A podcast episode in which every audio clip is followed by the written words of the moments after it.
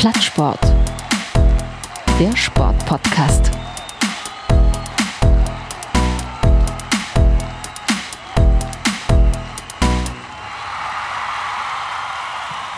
Herzlich willkommen bei der 13. Folge Plattsport. Mein Name ist Martin Tetzlaff und äh, bevor wir heute in ein buntes Programm wieder einsteigen, wieder der Aufruf. Folgt uns bei Facebook, folgt uns bei Twitter und bei Instagram und natürlich, bitte, abonniert uns bei iTunes, bei Spotify, bei Deezer und bei allen Podcatchern, die ihr so benutzt und braucht und natürlich auch bei Soundcloud. Da gibt es dann mal als erstes unsere neuen Podcast-Folgen und ähm, ja, unsere kleine äh, Crowdfunding-Aktion haben wir, Crowdfunding-Aktion heißt es ja eigentlich, ähm, haben wir frühzeitig abbrechen können, denn wir haben einen edlen Spender gefunden, der, ähm, er will nicht genannt werden, alles bezahlt hat. Und deswegen heute auch schon die neue Technik an Bord.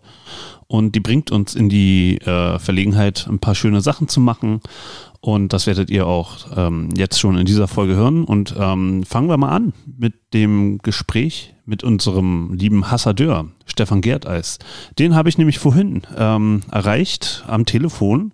Und ähm, dieses Gespräch konnten wir einfach mal gleich aufnehmen. Und wir unterhalten uns ein bisschen so über das Wochenende und ähm, er hat auch schon seinen Held und sein Der. Der Woche. gekürt.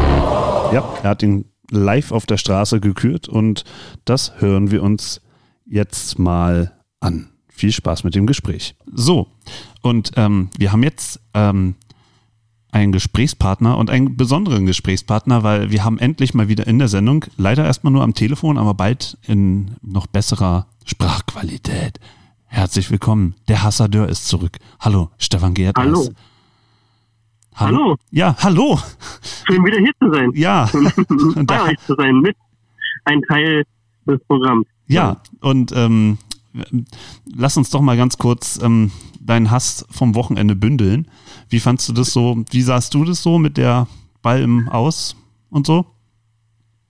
Ähm, Habe ich gar nicht geguckt. Ich bin nur auf reine Ergebnisse aus am Wochenende ge- gewesen, weil ich musste streichen am Wochenende, hatte keine Zeit, irgendwas wichtig anzuschauen. Also ich bin dem Live-Ticker gefolgt, sozusagen. Du bist also ein Ergebnisfan. Ich bin zurzeit ein Ergebnisfan, ja. Das ist bei manchen Spielen auch besser. Ähm, aber ähm, ja, hm, okay, aber die Ergebnisse sind ja, sprechen auch eine klare Sprache. Also wie, sie- wie, wie, wie siehst du Leider. das denn jetzt so mit dem Rest der Saison? So, Ich, ich ähm, finde das jetzt auf Union bezogen unheimlich bitter, äh, weil ja Paderborn auch verloren hat in Dresden und somit die Chance riesengroß war. Aber leider die Unioner zu spät aufgewacht sind mit den zwei Toren in den letzten zehn Minuten. Da- also ich habe mich tatsächlich echt Das gefragt, ist sehr was, traurig.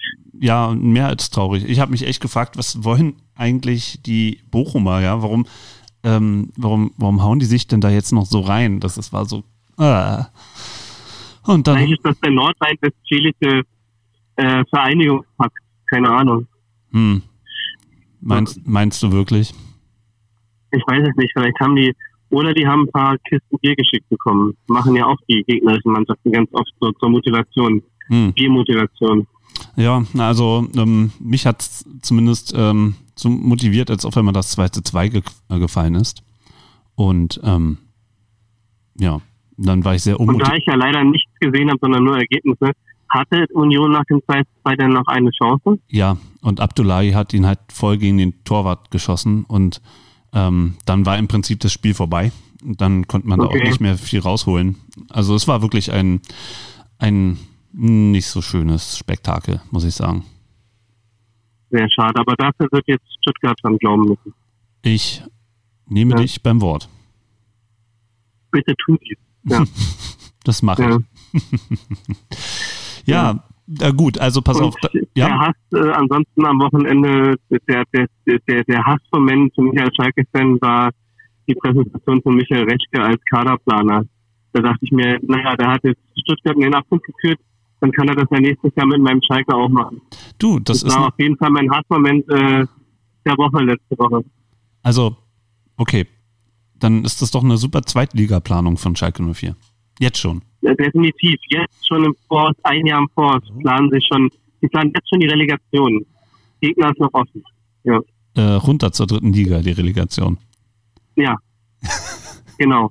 Also, Nachdem ihre zweite Mannschaft gerade wieder in die fünfte Liga ausgestiegen ist, äh, können sie jetzt, äh, kann jetzt die erste absteigen die zweite. Okay.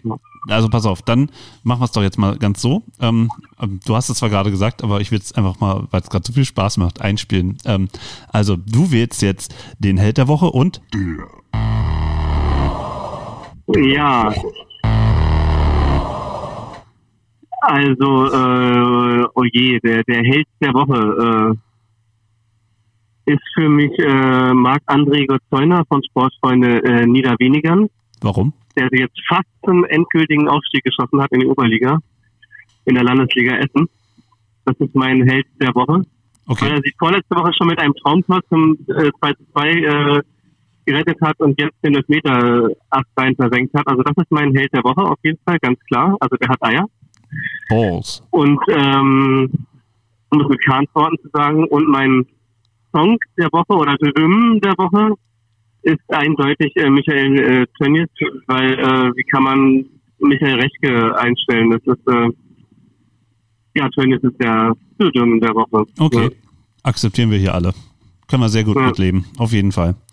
Ähm, ja. Ja. dann. Aber ich würd, wenn ich jetzt äh, ein Wortspiel machen würde, äh, ist es mir bewusst bei ihm oder aber ist es halt nicht. Äh, ja, egal. Ja. Ist, ist doch egal, komm, ist doch nur Schalke. Ja. Du, ähm, dann danke ich dir, dass du jetzt erstmal Zeit gehabt hast und wir werden uns die Tage wieder sprechen. Es wird jetzt einfacher sein zu arbeiten. Sehr gut. Ja, Dann äh, machen wir das so. Und Alles. wir werden uns hören, auf jeden Fall. Sie werden noch von mir hören. okay. Ja, Ich nehme dich beim Ja. Wort. ja, Also, bis dann, mein Lieber. ja, ja ciao. Tschüss. So, das war jetzt das äh, Statement vom Hassadeur Stefan Gerdeis. Viele Grüße nochmal ähm, an den jungen Mann, der, wie wir ja jetzt äh, schon oft besprochen haben, Vater geworden ist. Alles Gute.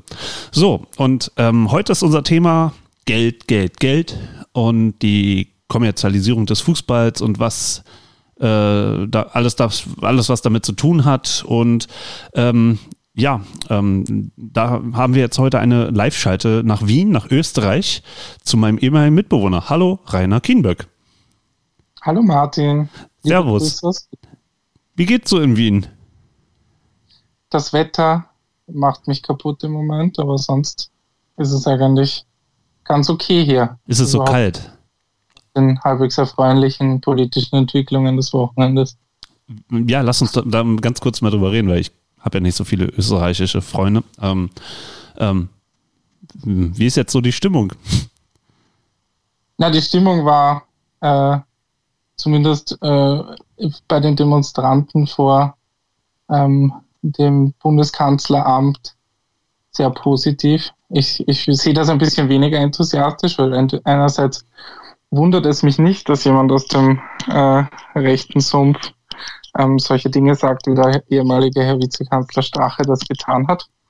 Und ähm, andererseits äh, glaube ich auch nicht, dass es realpolitisch dann so viel Auswirkungen hat, aber man sieht natürlich immer gern, wenn die andere Seite einen aufs Auge kriegt. Die Schadenfreude erlaube ich mir. Gibt es da schon eigentlich irgendwelche konkreten ähm, Hinweise, wer das äh, Video aufgenommen hat? Nein, bis jetzt ist mir noch nichts bekannt. Also jetzt ist irgendwie herausgekommen, dass es neben diesem einen Gespräch, das der Spiegel da veröffentlicht hat, ähm, mit diesem Video äh, aus Ibiza, ähm, dass es da anscheinend noch mehrere Treffen gab.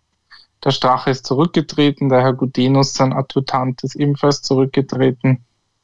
Ähm, aber äh, darüber hinaus ist jetzt noch nichts klar. Neuwahlen wird es geben im September. Wie es bis dahin weitergeht, ist bis zum derzeitigen, bis zum derzeitigen Zeitpunkt, also Montag, 20.05. am Abend, auch noch nicht ganz gewiss, also wie die mit den Ministern weitermachen.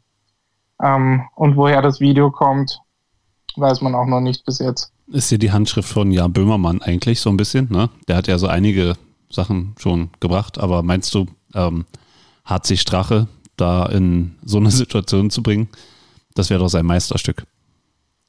Ja, wobei man, man hat bisher auch nicht Böhmermann gebraucht, um solche Skandale zu verursachen in der österreichischen Politik. Vielleicht weniger bekannt und weniger, weniger, ähm, ja, äh, weniger großen Aufruhr auch im Ausland erzeugt. Vor einigen Jahren Ernst Strasser, Europaabgeordneter der österreichischen Volkspartei, also das CDU-Äquivalent in Österreich, ähm, damals und ehemaliger Innenminister, ähm, wurde damals gefilmt von Undercover-Journalisten waren es, glaube ich, die ihm als Lobbyisten getan, sehr viel Geld geboten haben, dass er wählt. Und er ist da sehr bereitwillig darauf eingestiegen. Also das politische Couleur, also nicht nur das blaue politische Couleur, sondern auch das schwarze, hat sich da in der Vergangenheit ähm, nicht von nicht korruptionsfrei gezeigt. Und dafür hat es auch keinen Böhmermann gebraucht. Also ähm, kann sein, dass er das gemacht hat, aber ich bin jetzt auch kein großer Böhmermann-Verehrer. Und wie es dazu kommt, ist mir dann eigentlich auch ziemlich egal. Okay, kann ich mitleben. ähm, ja. Aber äh, lass uns noch mal kurz äh, zu dir kommen. Und zwar, ähm, du bist nicht nur mein ehemaliger Mitbewohner, wo, wofür du am meisten wahrscheinlich Berühmtheit bisher erlangt hast. aber ja, aber ähm, ja, du bist großer Sportsfreund, du bist, ähm, du, du bist ein großer Filmfreund, Cineast ist untertrieben, du hast das studiert, glaube ich, Filmwissenschaften. Ist das richtig? Ja, das, ja, das stimmt. Und ähm, ähm aber sehr tolles, loses Studium. aber du hast es mit Hingabe gemacht. Ich habe es ja jeden ja, Tag hier gesehen. Ich bin auch, bin auch noch immer sehr begeistert. ähm, aber du warst, bevor du nach Deutschland gekommen bist, warst du in Österreich Football-Schiedsrichter. Genau, ich war äh, einige Jahre American Football-Schiedsrichter.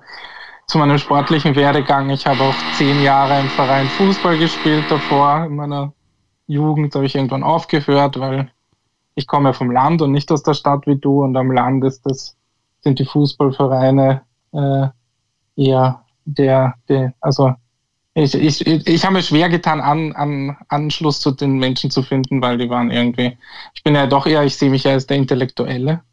Und da tut man sich manchmal schwer, wenn man mit pubertierenden Fußballern in einem Verein zusammenspielen soll. Du kommst ja ähm, aus der ähm, großartigen Stadt Tulln und Tulln ist doch wohl, hast du mir damals erzählt, für seine Handballmannschaft eher bekannt als für Fußball. War sie mal. Also in der, als ich, als ich aufgewachsen bin, hat Tulln tatsächlich in der Handball-Bundesliga in Österreich gespielt, was auch nicht so viel heißt. Ähm, dann ist irgendwann ihr Hauptsponsor, das war eine Druckerei, die sind irgendwann bankrott gegangen. Und seither hat sich auch mit dem, mit dem Handball in Tulln getan. Aber Tulln ist keine große Sport, Sportstadt. Also wenn, wenn deine Zuhörer das vielleicht googeln wollen, wo der FC Tulln im Moment spielt, dann ist das ähm, äh, eher sehr schlecht. Dafür, dass es eigentlich eine für österreichische Verhältnisse eine relativ große Bezirk, also eine relativ große Stadt ist, eine Bezirksstadt, also sowas wie eine Kreisstadt in Deutschland. Und die spielen irgendwie in der, was ist jetzt, siebthöchsten Spielgasse von zehn. Stark. Also, also ja. nochmal zur Erklärung, was, was da im Hintergrund bei dir ist. Also irgendwie, ähm, da, du bist nicht Zahnarzt im Zweitjob, sondern du hast gerade einen Nachbarn, der gerade irgendwie. Ja, ich habe seit, seit Monaten nichts von meinem Nachbar gehört und heute am Datum der, der Aufnahme bohrt hier wie verrückt. Naja, aber ähm, das werden wir schon ähm, überstehen und hat ja auch sicherlich, ähm, hat ja irgendwie was. ähm, gut. Also letztes Wochenende war in Österreich ähm, so ein bisschen Umbruchzeit und in Deutschland so ziemlich das Gegenteil, wenn wir über den Fußball sprechen. Ähm, es hat jetzt zum siebten Mal in Folge den FC Bayern zum deutschen Meister gemacht. Ähm, warst du sehr überrascht? Nein, also im, im, im Endeffekt war die Saison ja knapper, als man das hätte vermuten also als man das er, er, erwarten hätte können, erwarten hätte können und auch knapper, als man das aus den letzten Jahren gewohnt war. Wenn man, also ich glaube in, in der, in der, wenn man sich das dann in der Zukunft ansieht und zurückblickt, wird es dann doch ja der siebte Meistertitel wieder gewesen sein. Und ähm, ja, war, war, wird in die Kategorie dieser Bayern-Dominanz fallen. ähm, ja, ich glaube, Dortmund hat sich so ein bisschen, ein bisschen selbst zuzuschreiben, dass sie da letztlich nicht besser ausgestiegen sind als das ist so. Ich glaube, da wäre mehr drin gewesen im Gegensatz zu vielen der Jahre davor, innerhalb der sieben Jahre, wo es wo, wo es nichts zu rütteln gab an der Bayern-Dominanz, vor allem in den Guardiola-Jahren. Oh Mann. Ähm, ja. ähm, ich, ich sehe hier gerade nochmal die Tabelle von der Saison 2008, 2009, als das letzte Mal eine Meisterschaft am letzten Spieltag äh, entschieden wurde. Das war, als, war das? Äh, 2008, 2009, da ist Wolfsburg Meister geworden. Ja. Mit einem 5 zu 1 gegen äh, Werder Bremen und die Bayern haben zu Hause an dem Tag äh, den VfB Stuttgart geschlagen mit 2 zu 1. Ähm, auch damit schon mit Franck Ribéry ähm, und ja. dem eventuell zukünftigen Bayern-Trainer Marc van Bommel. Das war eine, das war eine krasse Truppe, was da für Leute in der Mannschaft gespielt haben bei Bayern. Naja, ähm, nee, was mich, also das Gefühl, also ich, man hat gesehen, die Bayern waren schon deutlich euphorischer, was die Meisterschaft anging, ähm, als in den letzten drei, vier, fünf Jahren. Ähm, und das lag sicherlich auch daran, dass die ähm, Punkte jetzt so knapp, äh, also dass der Abstand zu Dortmund so knapp war.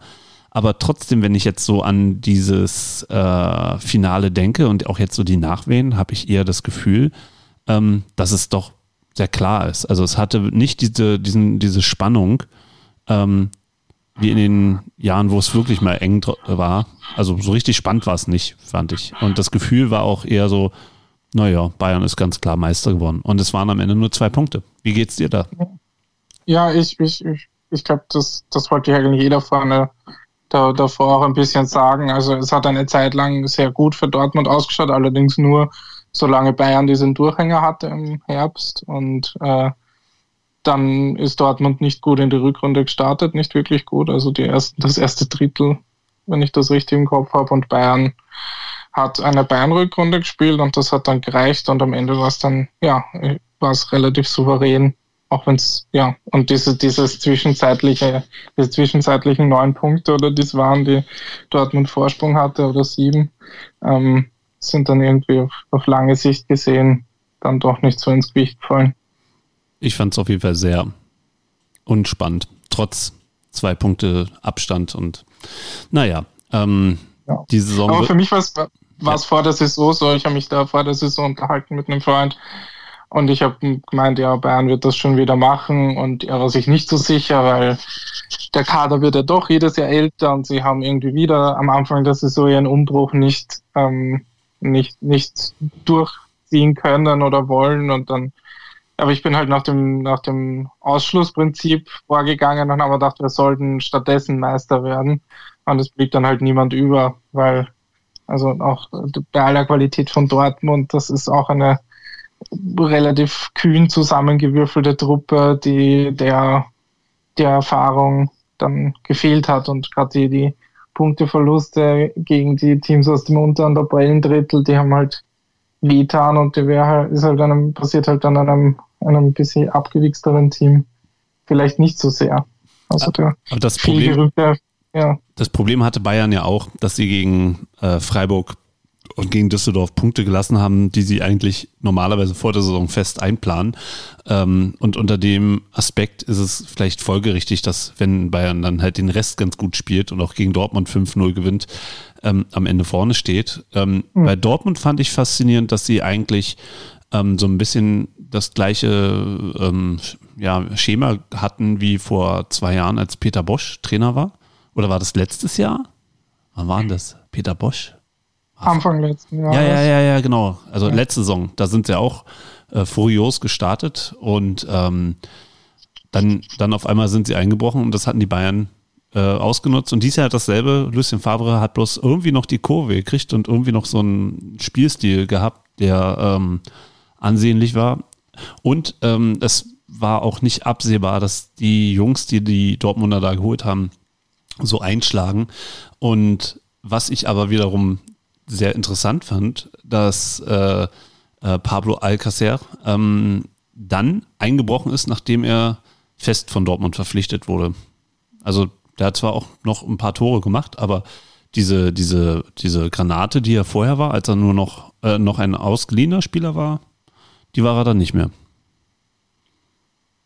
Ja, ich meine, aber die, die Intervalle, in denen er Tore geschossen haben, waren ja auch der, der kam ja meistens als Joker und also ist klar, dass du in dem, in den Intervallen nicht weiter triffst über eine Saison gesehen. Oder auch nicht, wenn du deine, wenn dich, wenn sich deine Einsatzzeiten erhöhen. Also finde ich jetzt gar nicht so schockierend, ähm, dass sich das nicht gehalten hat. Würde ich auch nicht darauf, würde ich jetzt persönlich auch nicht darauf äh, schieben, dass er verpflichtet wurde und dann gemeint hat, er braucht sich nicht mehr bemühen, weil ich meine, ich glaube, du hast besser ausgesorgt als Fußballer, wenn du dich im Leihgeschäft schleifen lässt und dann zu Barca zurückgehst. Gibt es wahrscheinlich mehr Kohle zu holen auf längere Sicht, als sich von Dortmund fest verpflichten zu lassen. Also Pablo Alcacer hat übrigens in der, äh, jetzt, ich habe hier gerade die Torschützenliste vor Augen, also er hat ähm, die, die kürzesten Abstände zwischen den Toren, nämlich alle 67 Minuten hat er ein Tor geschossen, im Vergleich Robert Lewandowski 134 Minuten, aber ähm, Pablo Alcacer hat 18 Tore geschossen, jedoch keine einzige Vorlage. Alle Scorerpunkte ausschließlich aus äh, Toren. Und in der Scorerliste ist er damit ähm, auf Platz 15. Also, hm, weiß nicht, ob das dann so ein ja. wertvoller Spieler auf Dauer ist. Im Vergleich äh, Jaden Sancho mit äh, 26 Scorerpunkten auf Platz 2. Ähm, Vielleicht aber anderes Spielertyp einfach, oder? Ja, das also stimmt ich, schon, aber so als ich, ich bin, wertvoll für die Mannschaft ähm, finde ich jetzt Alcacer nicht. Das ist halt so ein ganz klassischer, altmodischer Stürmer.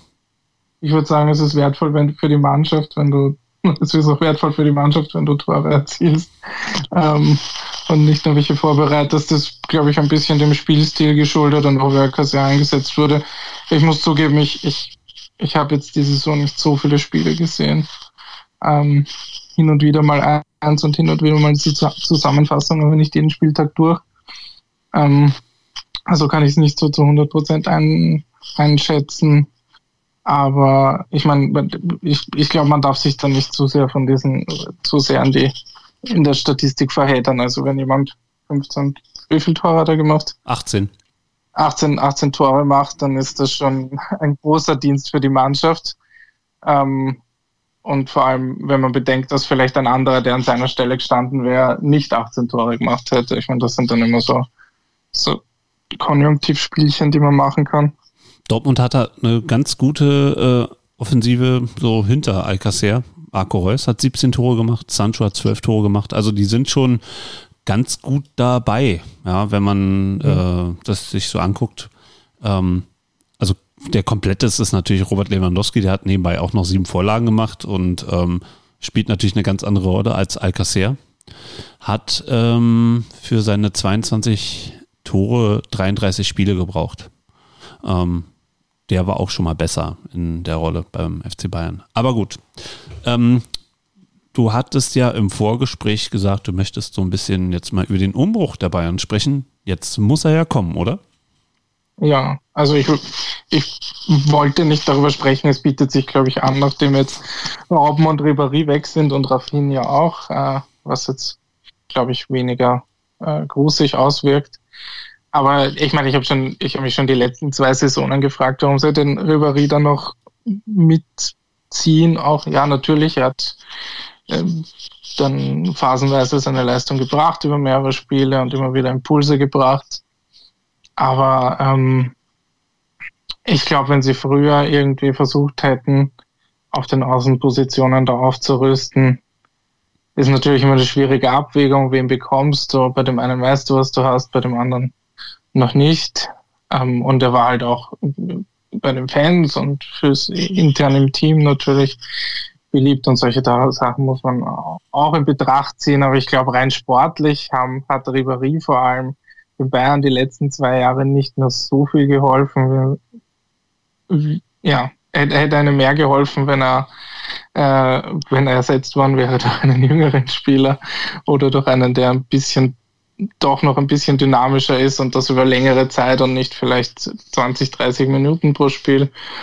Und auch, ich meine, auch ein Robben ist merklich gealtert und war nicht mehr so dominant in den in den Jahren davor, in den letzten zwei Jahren. Aber das man den, den ja. Fehler, dass äh, den Fehler, dass die Bayern zum Beispiel jemanden wie äh, Leroy Sané nicht verpflichtet haben damals, den können sie ja jetzt offenbar, wenn man jetzt so dem Blätterwald so ein bisschen zuhört, vielleicht doch äh, wieder ausmerzen. Ähm, findest du, dass jemand wie Sané ähm, zum FC Bayern passt?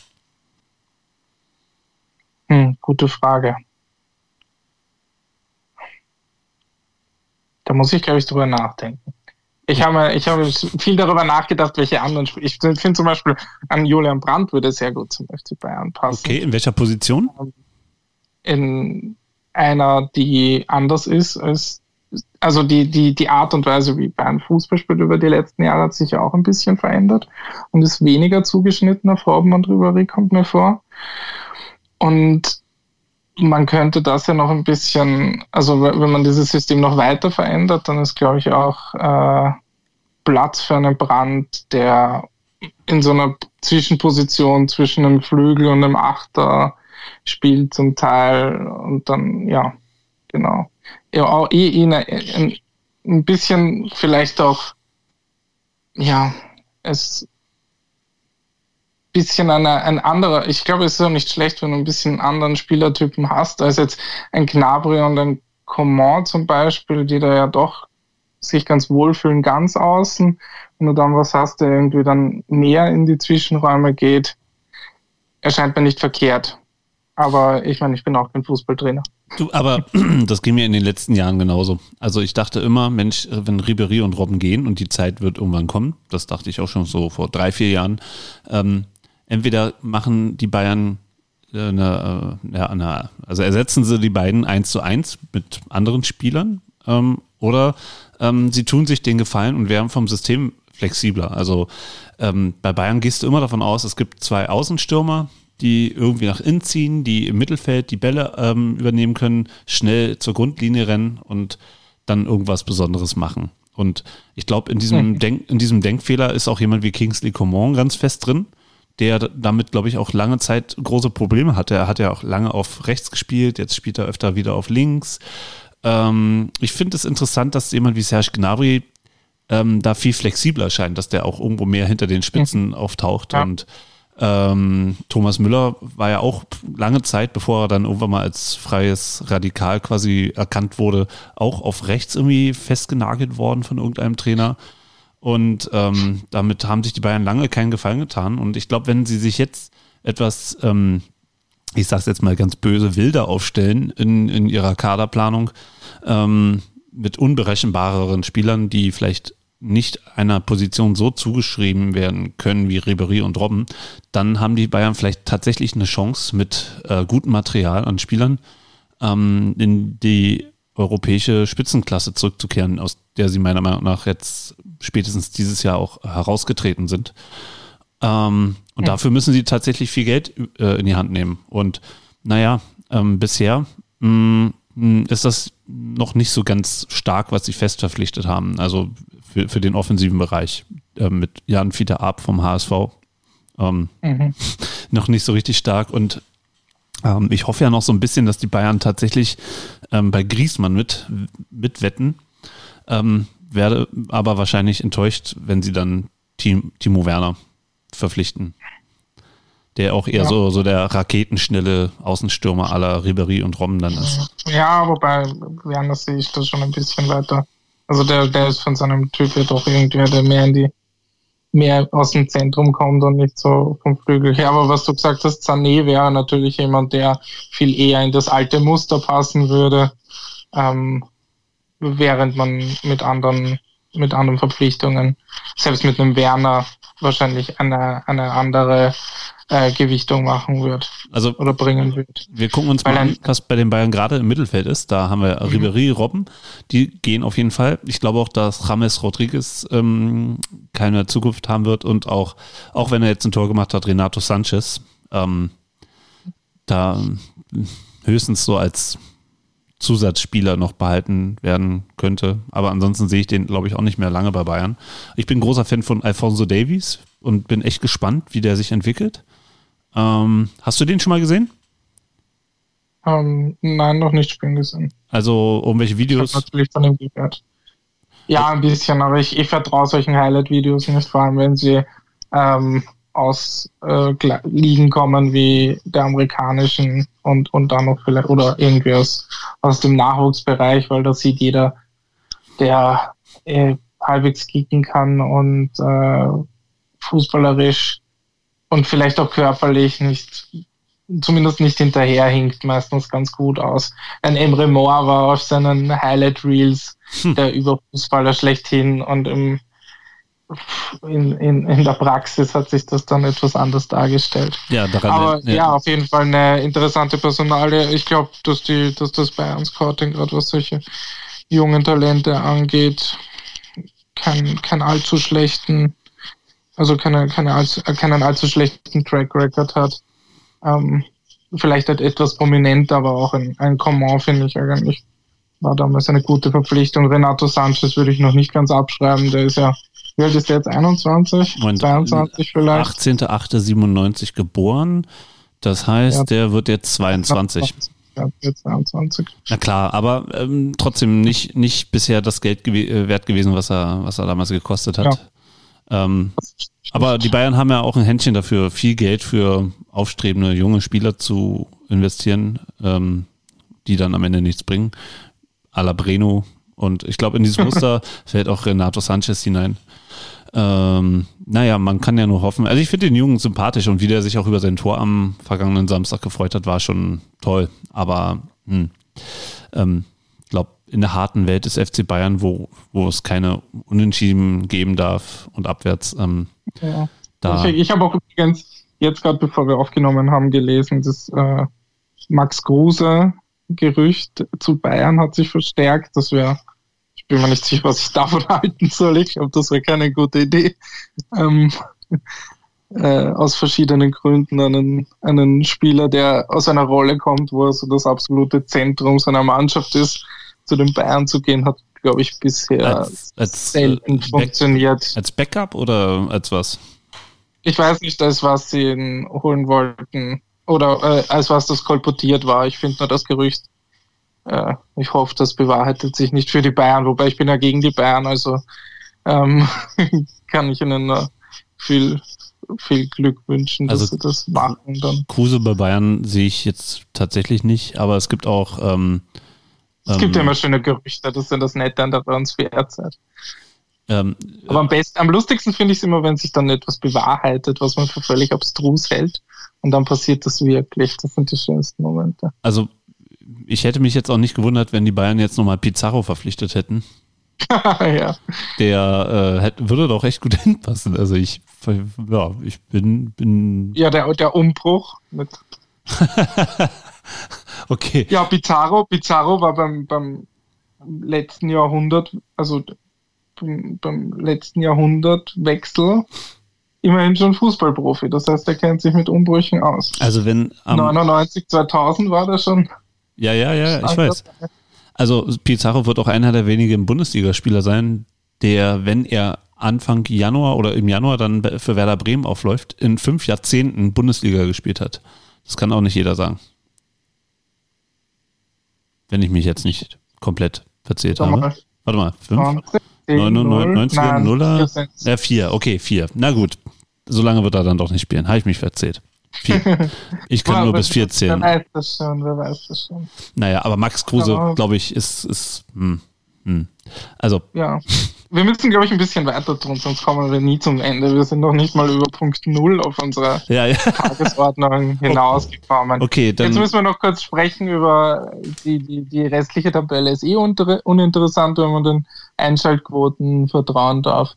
Ähm, können wir gleich über Union Berlin sprechen. Auf Den jeden Fall. Das, das, ist, das ist eine mir Idee. ja beigebracht, Union Berlin zu mögen, als ich nach Berlin gekommen bin und lieben zu lernen. Und äh, das, ich habe, es hat bis, bis, bis jetzt natürlich noch immer einen Platz in meinem Herzen der Verein und Union hat ja leider nicht geschafft, sich direkt zu qualifizieren und jetzt dürfen sie gegen Stuttgart spielen und Stuttgart magst du ja nicht so gerne und ich mag Stuttgart auch nicht so gerne, aber ich erwarte trotzdem, dass Union nicht aufsteigt, weil es historisch gesehen nicht sehr wahrscheinlich ist, dass ein Zweitliga-Club aufsteigt. Naja, ein paar Mal ist es ja passiert. Ja, aber schon lang, ja. Also wenn man jetzt die, hm, also man kann jetzt ganz viel alte Statistiken rauskramen oder alte oder irgendwelche kruden Thesen aufstellen. Ähm, immer wenn Berliner Mannschaften in der Relegation zur Bundesliga gespielt haben, sind die Berliner Mannschaften untergegangen. Das letzte Mal war Hertha BSC gegen Düsseldorf. Und das war auch das einzige Mal, ähm, dass eine Berliner Mannschaft damit gespielt hat. Ich, ja. ich persönlich, hm, also nichts kann ich mir schöner vorstellen, gerade als dass Union Berlin es doch gegen Stuttgart schafft. Und naja, warum denn nicht? Also ähm, zwei, zwei Spiele sind es ja nur und ähm, auch der VfB Stuttgart hat jetzt nicht zum Saisonende geglänzt. Also sie sind sicherlich etwas stabiler geworden, aber ähm, ich kann es mir nicht wirklich vorstellen, muss ich sagen. Ich glaube nicht, dass ich glaube, das wird so eine ähnliche Geschichte wie in den letzten Jahren, dass sie es dann relativ souverän runterspielen werden. Hm. Und ja. Also was mich pessimistisch stimmt ähm, von Union-Seite aus, ist, dass sie ähm, so ein bisschen mh, hm, verlernt haben, offensiv was aufzustellen. Also entweder was Brechstange, wie jetzt gegen Bochum, beim Heimspiel gegen Magdeburg hat man gegen einen Halbtoten gespielt. Ähm, gegen Darmstadt hat man verloren und konnte nicht ähm, die Punkte holen, die man gebraucht hätte. Und beim Spiel gegen den HSV naja, der HSV hat halt eben wie ein durchschnittlicher Zweitliges gespielt und nicht wie jemand, der gerade aus der Bundesliga kommt. Und man tut sich als Union Berlin im Moment immer so ein bisschen schwer, finde ich, gegen solche Mannschaften ein offensives äh, Bollwerk hinzustellen. Defensiv, klar, toll, aber dann kommen so eine dummen Fehler wie gestern von Grisha Prömel, der einfach mal im eigenen Strafraum anfängt, äh, gegen den Gegner zu dribbeln, den Ball verliert und dann am Trikot zieht und der Spieler nimmt das gern an und fällt hin und es gibt Elfmeter für, äh, für Bochum und mhm. Prömel bekommt, naja, die gelbe Karte. Und hat gestern sowieso einen ganz schlimmen Tag gehabt. Er hat zwar ein Tor geschossen, aber ähm, er wollte immer das Besondere auf dem Platz machen und das ja. wäre gestern besser gewesen, ja. etwas geradliniger zu spielen. Und naja, also mein Gefühl ist auch, eher Stuttgart, leider. Ähm, aber nichts Schöneres kann ich mir vorstellen, als dass Union in Stuttgart 2-0 gewinnt und äh, zu Hause dann dürfen ja. die Stuttgarter gerne 2-1 äh, bei Union Berlin gewinnen und ja. trotzdem absteigen. Und selbst, selbst wenn sie es schaffen, ich habe ein bisschen Angst, dass die Union Berlin-Saison in der ersten Bundesliga dann eher eine Nürnberg-Saison wird und keine Düsseldorf-Saison. Ja, aber das, aber das. Ich sehe irgendwie die Qualität im Kader nicht. Ja, okay, aber es gibt genügend Beispiele von, von ja. Vereinen, die das erste Jahr dann doch mit Bravour geschafft haben. Wenn ich so an Ingolstadt denke, mit dem richtigen Trainer und der richtigen Chemie, kannst du auch mal neun, Neunter werden. haben sie den richtigen Trainer, haben sie die richtige Chemie oder haben sie die, überhaupt die richtige, ähm, die, irgendwie eine, eine besondere taktische Flexibilität oder so, die sie auszeichnet wird. Also sie haben erstmal eine wahnsinnig... dieses Jahr, das, oder Darmstadt damals, die einfach irgendwie eine Sache ganz sehr richtig gemacht haben und dadurch äh, sich festsetzen konnten in der ersten Liga. Also sie haben jetzt, um mal mit dem Trainer anzufangen, sie haben einen sehr, finde ich, sehr schlauen Trainer mit Urs Fischer, der ähm, kein Vulkan ist. Ganz sicher nicht, aber er hat eine sehr gute, freundliche, analytische Art. Ähm, und ich glaube, dass ähm, er in der Kabine wahrscheinlich auch die nötige Lautstärke hinbekommt, wenn da irgendjemand ähm, anfängt, Superstar zu spielen. Und ähm, was die Mannschaft angeht, glaube ich, dass Union mit der Defensive im Moment das absolute Prunkstück hat in der ganzen zweiten Liga. Sie haben nur fünf Spiele in dieser Saison verloren und da zähle ich jetzt auch mal die Pokalspiele rein. Wobei, dann sind es sechs, weil gegen Dortmund haben sie in der Verlängerung dann doch verloren. Ähm, und ähm, tja, ansonsten kann man nur in die Glaskugel gucken, weil man weiß ja noch nicht, wenn Union aussteigt, wen werden sich verpflichten, welche Spieler werden dann in die zweite Reihe rücken. Ähm, ein bisschen wird Union, glaube ich, schon in die Hand nehmen. Ich hatte ja mal dieses Gespräch mit Christian Arbeit und da war eher der meinte, Christian Arbeit ist der, der Pressesprecher ja, von Union Berlin. Genau. Ich habe natürlich deinen Podcast gehört, das glaubst du. Aber für die, die es nicht gehört haben und Christian Arbeit nicht kennen, der meinte, ähm, vielleicht haben die anderen Mannschaften, die immer in der Bundesliga gescheitert sind, zu wenig gewagt. Und ähm, somit Hinblick auf Paderborn, auf Gräuter Fürth und wen es da alles gab in der ersten Liga, die so ein Jahr lang mal da reingeguckt haben und dann wieder weg waren. Und ähm, das war vielleicht ein Fingerzeig ähm, oder vielleicht ein Echo aus dem Verein, keine Ahnung, ist auch nur eine Mutmaßung, dass man dann eben doch ähm, schaut, dass man das Geld, was man dann zur Verfügung hat, auch investiert. Und dann guckt man mal. Aber ähm, was mich persönlich sehr stört in den letzten Wochen, immer wenn es um den Aufstieg oder, oder um den möglichen Aufstieg von Union Berlin ging, äh, dass äh, so viele Leute aus meinem Umfeld und von Leuten, die im Internet irgendwas in die Tasten hauen, ähm, komischerweise Union die die Tauglichkeit für die Bundesliga von vornherein immer absprechen. Währenddessen jetzt mit Paderborn, da habe ich nichts dergleichen gehört, dass jemand sagt, nee, Paderborn, nee, die sollten besser nicht aufsteigen, weil die hm, werden wahrscheinlich gleich im ersten Jahr wieder absteigen. Also das ja, ist. Ja, bei Paderborn ist es, glaube ich, noch deutlicher und noch schockierender, oder? Weil, also bei Union hat sich ja die letzten Jahre, die haben immer zumindest im oberen Drittel mitgespielt, ein paar Mal näher dran gewesen, ein paar Mal ein bisschen weiter weg von den Aufstiegsrängen oder von der Relegation. Aber ähm, bei Paderborn, ich meine, die sind jetzt aus, zuerst aus der ersten runter bis fast in die vierte und jetzt wieder gleich wieder hoch. Ja, acht, ähm, Aufst acht ich glaub, Auf- und Abstiege am Stück habe ich jetzt gelesen. Ja, ja. Ich glaube, da das wundert jetzt, also da gehen die Leute noch mehr davon aus, dass das langfristig in der ersten Liga wahrscheinlich nichts werden wird. Aber warum soll es Union nicht bisschen, schaffen? Ich sehe das auch ja, jetzt müssen sie mal gegen Stuttgart gewinnen. Ja, ja genau. natürlich können sie es schaffen. Ich sehe nur die Vorzeichen dafür nicht so deutlich. Also was, ich was glaube auch, dass Union meinetwegen ein Jahr dann da mitspielt und unter Umständen direkt absteigt. Ähm, aber wie gesagt, man muss, muss gucken, wie es läuft, aber man muss es doch erstmal, man muss doch erstmal anfangen, man muss doch erstmal mitspielen. Und wer weiß, vielleicht hatten auch die Fans dieses Wahnsinnspublikum bei Union Berlin einen, einen großen Einfluss auf den äh, Verein und auf die Mannschaft und auch auf den Gegner, weil das kriegen die anderen natürlich auf dem Platz schon mit, was da für eine Lautstärke herrscht. Und ähm, in den entscheidenden Spielen wird es in der alten Försterei doch sehr, sehr laut. Also, aber, äh, aber da muss ich sagen, da glaube ich sogar, dass das ein, ein, ein Punkt ist, der in der zweiten Liga ihnen mehr geholfen hat, weil in der ersten Liga die Kulissen prinzipiell mal größer sind und da die, die gegnerischen Teams vielleicht nicht so eingeschüchtert sind, dadurch, wenn sie in die alte Försterei kommen, gut, da ist gute Stimmung, da ist es laut, aber es sind auch nur die paar tausend, die, die 20.000 Leute oder wie viel passen da ins Stadion? Noch 22.012. Ja, genau. Die 22.000, die da reinpassen, während in anderen Stadien doppelt so viele sind, locker. Das ist vielleicht dann nicht ganz so laut, oder ganz so Hexenkesselmäßig, aber allein die Kulisse her, die, oder die, die ist es vielleicht, der Einzelne ist dann nicht so laut vielleicht, aber in der Masse ist es dann genauso laut oder lauter, weil einfach doppelt so viele Personen ähm, mit äh, brüllen oder ähm, mitsingen. Warten wir es mal ab. So, jetzt kommen wir mal zu unserem Thema. Ähm, ja. wir, wir haben ja darüber geredet im Vorfeld, dass wir über Geld und über den Kommerz im Fußball reden wollen.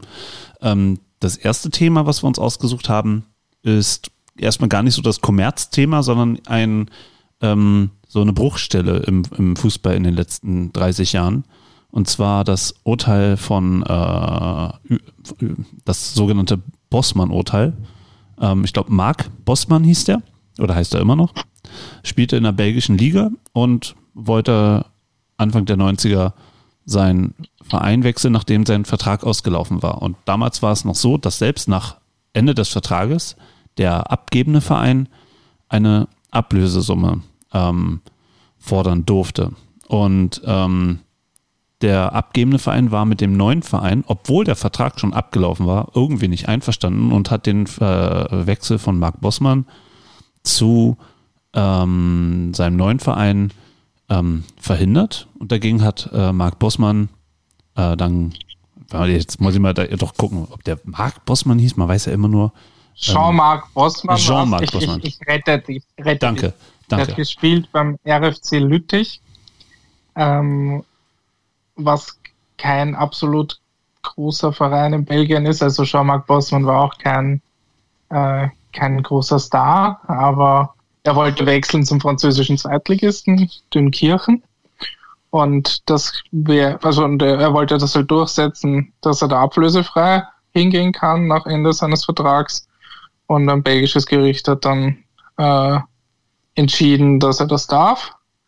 Und dann gab es verschiedene Berufungsverhandlungen und das ging bis an den äh, bis an den Europäischen Gerichtshof. Und ähm, 1995 wurde dann die Entscheidung gefällt, dass Profifußballer genauso zu, also so zu behandeln sind, dass sie ablösefrei nach Auslauf ihres Vertrags, nach Auslaufen ihres Vertrags wechseln können und sie damit irgendwie rechtlich war das quasi eine Gleichstellung zu dem, wie normale Arbeitnehmer in, den, in der EU ähm, äh, behandelt worden sind. Mit dem Unterschied, Arbeits mit, dem Unterschied, dass Arbeitgeber, Arbeitgeber genau. werden, es gibt sonst keine Ablösesummen während der Vertrags. Ja, ja, eben, genau. Deshalb wurden, wurde das ja gleichgestellt. Genau. Weil wenn, wenn, wenn, eine, wenn jemand einen anderen Arbeitsvertrag, einen befristeten hat und den Job wechseln will, muss ihn dann die andere Firma auch nicht freikaufen davon. Ähm, und das wurde eben gleichgestellt und diese Sonderregelung für Profifußballer fiel weg. Das macht arbeitsrechtlich auf jeden Fall Sinn, aber es hat halt ähm, alle möglichen ähm, Unterschiede im, im Fußballer, im Fußballgeschäft gemacht. Und wie ich dir das gepitcht habe quasi, dass wir darüber sprechen könnten, wollte ich dir ja das Beispiel geben, ähm, dass das ja ganz interessant ist, weil ich ja aus einer anderen Generation bin als du. Also ich bin wie viele Jahre jünger als du? 14? Wann bist du geboren? 92. Ich bin 78 geboren. Ja, siehst du, 14 Jahre. Ähm, und ich bin aufgewachsen mit einem Fußball post-Bossmann. Also die ersten Saisonen, an die ich mich so erinnere, sind 98, 99. Und da war es halt schon gang und gäbe, dass Legionäre gespielt haben bei den Teams.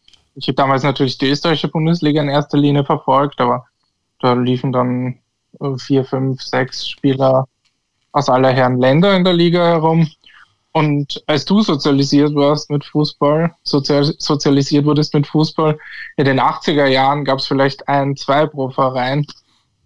Und ich, das macht schon einen Unterschied in der Selbstverständlichkeit, wie man diese, diese ganzen Phänomene beurteilt und diese Kommerzialisierung und Internationalisierung und ähm, auch was Tradition bedeutet und wie Fans zusammen, also wie, wie so, ein, so, ein, so eine Solidarität zu einem, Verein, zu einem Verein und eine Fanzugehörigkeit verstanden wird. Okay, das sind aber zwei verschiedene, zwei, zwei verschiedene Stränge quasi, die vielleicht aus demselben Ursprung kommen.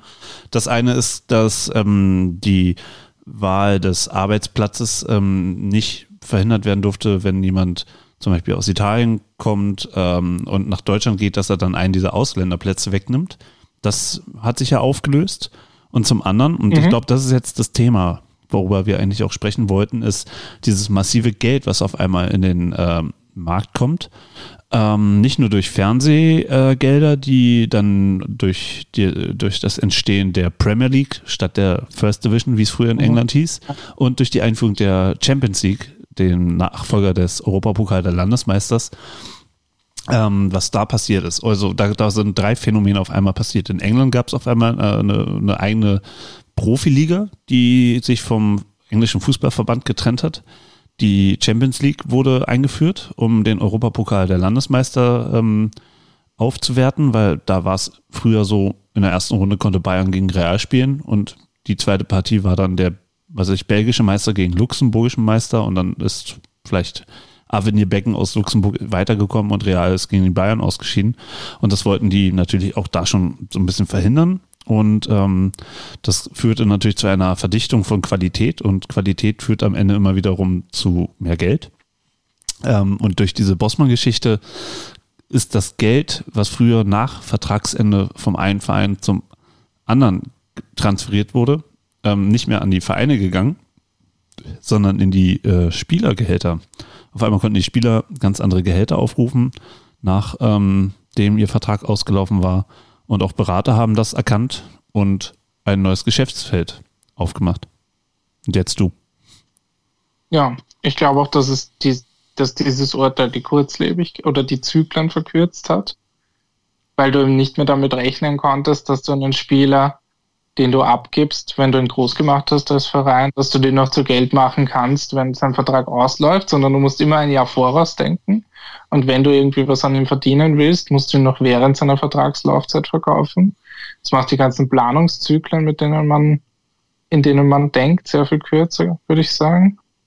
Und auch die Art und also diese wie ganz aus ganz vielen Richtungen Geld äh, in den Fußball gewandert ist, da, da habe ich ehrlich gesagt gar keine so große These, die das im Ganzen erklärt. Ich glaube, es sind viele kleine äh, Dinge, die zusammenkommen. Leute, die sich irgendwas abgeschaut haben von anderen Leuten im Ausland. Ich glaube schon, dass in dieser Zeit auch in Europa von findigen Leuten nach Amerika geblickt wurde, wo schon 20, 10, 10 Jahre zumindest, aber auch 20 Jahre davor auch schon äh, verstärkt der Sport kommerzialisiert wurde und da von Sportfranchises dann zu veritablen Businesses wurden, mit denen man gut Geld verdienen konnte. Was ja davor eigentlich nie der Fall war, dass ein Sportverein, selbst wenn er sehr erfolgreich war, jetzt irgendwie ganz hunderte Millionen Umsätze gemacht hat. Das gab es ja nicht. Also in Deutschland ist seinerzeit ähm, die, die, der, der Umbruch gewesen, als ähm, die Bundesliga-Nachberichterstattung nicht in der ARD bei der Sportschau mehr lief. Damals gab es mhm. immer nur drei Spiele, sondern ähm, ab Ende der 80er zu RTL Plus gewechselte, was heute RTL ist, und wo auf einmal alle Spiele zu sehen waren und das Ganze schon mehr auf Event getrimmt wurde. Und dann 1900, glaube äh, 92, 91, 92 ähm, hat dann Sat1 die äh, Berichterstattung übernommen mit RAN. RAN mhm. hat äh, auch alle Spiele gezeigt, aber auf einmal ähm, war nicht mehr der Sport das einzige Merkmal der Berichterstattung, sondern ganz viel drumherum. Also ganz viel Boulevard, ganz viel ähm, ne, auf der Tribüne neben dem Platz und das Spiel geriet immer mehr so ein bisschen zur, naja, Nebensache. Gleichzeitig wurde aber dadurch das Spiel, der Sport ähm, für neue ähm, Käuferschichten oder Schichten von Menschen interessant, die sich vorher für diesen martialischen, schnurrbärtigen, langhaarigen äh, Männerfußball gar nicht interessieren konnte, wollte, durfte. Ähm, auf einmal waren Frauen, äh, fanden das ganz schön, wenn, wenn Männer mit, sich mit freiem Oberkörper in ihrer Freizeit irgendwie filmen ließen vom Sat1-Rand-Team. Und ähm, viel mehr Kinder sind dahin gekommen. Und auf einmal ähm, füllten sich die Stadien. In der Zeit fing dann auch äh, an, Premiere, Live-Spiele zu zeigen, was vorher im Fußball eigentlich fast nie passierte, dass irgendein Spiel live im Fernsehen übertragen wurde. Ähm, Na, Großveranstaltungen und Pokal. Na, okay, aber Bundesligaspiele. Ja, ja, ja, liegen nicht. Genau. Und ähm, erstmal mit einem Spiel und Ende der 90er Jahre fingen dann die Konferenzen an. Und ähm, irgendwann auch alle Spiele, also wir überspringen jetzt quasi im, im, im Zeitraffer die 90er Jahre und sind auf einmal Ende der 90er Jahre in einer Zeit, wo es zum letzten Mal kam, dass eine Mannschaft wie Kaiserslautern auch nur ansatzweise als Aufsteiger eine Chance hat, um die Meisterschaft mitzuspielen. Und ähm, auf einmal fängt eine Zeit an, die ich jetzt mal mit Dynastien ähm, überschreiben würde. Die Bayern werden ähm, im Schnitt alle zwei Jahre Meister, wenn sie, also ich habe jetzt mal nachgeguckt, ähm, die Bayern waren jetzt 2012 das letzte Mal Meister und 11 Zehn waren sie Meister, neun nicht. Acht waren sie Meister, sieben nicht. Äh, sechs und fünf waren sie Meister, vier nicht. Drei waren sie Meister, zwei nicht. 1, 0, mhm. 99 waren sie Meister. Also im Prinzip fing da die Dynastie der Bayern erst so richtig an, was in den 80er Jahren mal so sich angedeutet hat, als die Bayern dreimal im Stück Meister wurden oder äh, in den 70ern hatten wir so Gladbach und Bayern. Ähm, aber so richtig, so richtig das ein Team, eine Mannschaft, ein Verein eigentlich jedes Jahr der Top-Favorit ist, haben wir erst seit Anfang der äh, Nullerjahre. Und mhm. ähm, das ist ein Phänomen, was sich jetzt auch aktuell gerade in Italien fortsetzt. Da ist die Dynastie von Mailand schon lange vorbei, die, also von AC und Inter, von den Roma-Mannschaften, äh, Römer-Mannschaften ist keine mehr ansatzweise in der Lage, da noch irgendwie um die Meisterschaft mitzuspielen und eigentlich ist es nur noch Juventus Turin, die jetzt zum achten Mal Meister wurden. Und äh, es gibt keine Kinder mehr, die in Italien eingeschult werden, die einen anderen Meister erlebt haben als Juventus Turin. Ja, trotzdem finde ich, die italienische Liga hat dann. Also, wenn du dir vergleichst, wie die, wie die verschiedenen Jahre ausgeschaut haben, in denen sie Meister geworden sind, und vor allem, was der große Unterschied ist, auch zur, wobei da, da kann man darüber diskutieren, ob es so viel knapper war, weil sehr oft hat Juve auch sehr früh die Meisterschaft entschieden in den letzten Jahren. Ein paar Mal war es knapper, im Gegensatz dazu, wie deutlich Bayern gerade in den Guardiola-Jahren Meister worden ist. Aber was der große Unterschied ist, in Italien hast du dahinter meistens ein Feld aus mehreren Teams, die sich ausrechnen, dass sie vielleicht die Juve-Dominanz äh, challengen können. Und das ist in Deutschland halt selten der Fall, weil wer wirklich andere außer der BVB hat Titel erwausen, Leipzig hat sich noch nicht so ganz zugetraut in den, in den letzten Jahren. Und in Italien hast du dann doch, du hattest jetzt einige Jahre die Roma, die ganz gut war. Du hattest Napoli in den letzten vier, fünf Jahren, die immer ganz gut dabei waren. Aber Meister wird den, immer nur. In, in, ja, ja, aber du hattest in den ersten Jahren immer wieder mal, also da war AC Milan eine Zeit lang stärker, Inter war dazwischen mal wieder hm. da und dann wieder weg. Und es sind immer zwei, drei Teams, die sich dahinter tummeln und sagen und auch den Anspruch haben, dass sie dieses Juve herausfordern wollen. Und in, in Deutschland hat sich irgendwie jeder ergeben, dass, dass, dass äh, Bayern Meister wird. Ähnlich wie es in Frankreich mit PSG ist, dass da eigentlich auch niemand mehr ernsthaft herausfordert, auch wenn Monaco da vor einigen Jahren dennoch Meister worden ist, ähm, naja, entgegen aller, aller Vorzeichen. Aber Gut, so ganz ohne Vorzeichen war es ja nicht, weil es halt auch einen russischen Investor gab, der da sehr viel Geld reingebuttert hat. Nachdem, ja, aber äh, meist, meistens, meistens sind sie ja erst geworden, nachdem der russische Investor sein meistes Geld schon ausgegeben hatte und sich schon, und schon wieder am Rückzug war. Ähm, aber, also, als die ganzen großen Allstars nach Monaco gingen, da, da ging es dann ja ein paar Jahre noch nicht so rund und dann wurden sie einmal Meister. Und ja, das Geld, das der reingebuttert hat, das sind aber Peanuts gegen das, was was da äh, bei PSG fließt mhm. und mit welchen Summen die Spieler holen. Und aus, aber da, selbst als Monaco oder Meister worden ist, haben die nicht mal in BVB-Manier gesagt, ja, wir könnten schon und wir würden gern, sondern also in Frankreich ergibt man sich noch mehr ähm, diesem Riesen, der da über allem schwebt. Und lustigerweise ist es ja gerade in England am interessantesten, derzeit noch. Ähm, ja, wobei du hast tatsächlich auch da immer nur dieselben drei, vier Mannschaften, die da oben mitspielen und ansonsten die anderen. Ja, aber wie viele sollen mitspielen? Also ist es realistisch, dass in einem Liga 10 Mannschaften Meister werden können? Das war in der Geschichte des Fußballs glaube ich, nicht allzu oft der Fall. Also auch in den viel gerühmten 80er Jahren konnten sich nicht zehn Teams ernsthafte Chancen auf den Titel ausmalen. Aber die Umbruchstelle ist definitiv in den Null, Anfang der Nullerjahre. Da wurden zum Beispiel in Spanien Deportivo La Coruña und äh, Villarreal auch mal ähm, spanischer Meister. Villarreal wurde äh, nee, Quatsch, nicht Villarreal. Sorry, sorry. Äh, De Deportivo und Valencia, die durften da mal ja. mitmachen. Und seit 2000 fünf ähm, ist immer nur Barcelona und Real mit einer Ausnahme ähm, 2014 Atletico. Aber ähm, Atletico ist ja auch eher sowas wie, was jetzt ähm, bei uns RB Leipzig sein wird, hinter Dortmund und Bayern, da irgendwie so eine, so eine Staubsaugerrolle ja. einzunehmen. Andererseits war die Struktur der spanischen, also die in den 80er Jahren war es ein bisschen anders, aber sonst diese große Dominanz, also dieses große Duell Real und Barcelona war schon eines, das sich durch die Jahrzehnte zieht und natürlich war es früher durchlässiger, keine Frage, aber also auch in Spanien gab es dann nicht jedes Jahr zehn Titelaspiranten in den 90ern und in den 70ern und in den 60ern und in den 50ern schon gar nicht. Hm, in, in Spanien hat es auch viel damit zu tun, dass der Staat über, also aktuell über Barcelona und Real die Hand hält mit Steuervorteilen, die auch ähm, vom Europäischen mhm. Gerichtshof als, als legal eingestuft wurden. Ähm, und historisch ist Real von da, seiner Zeit von Franco bevorteilt worden und ähm, die quasi die revolutionäre Zelle hat sich dann in Barcelona ähm, gesammelt und ähm, dadurch ähm, das immer sozusagen als Gegenspieler von äh, Real aufrechterhalten.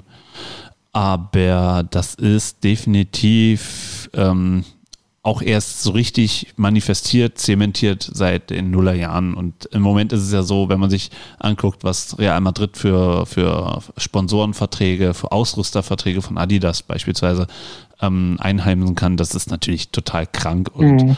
ähm, da, ja. da, kommt ja nicht mal Bayern München mit und Adidas ist da ja auch äh, mit Anteilshaber von, von FC Bayern.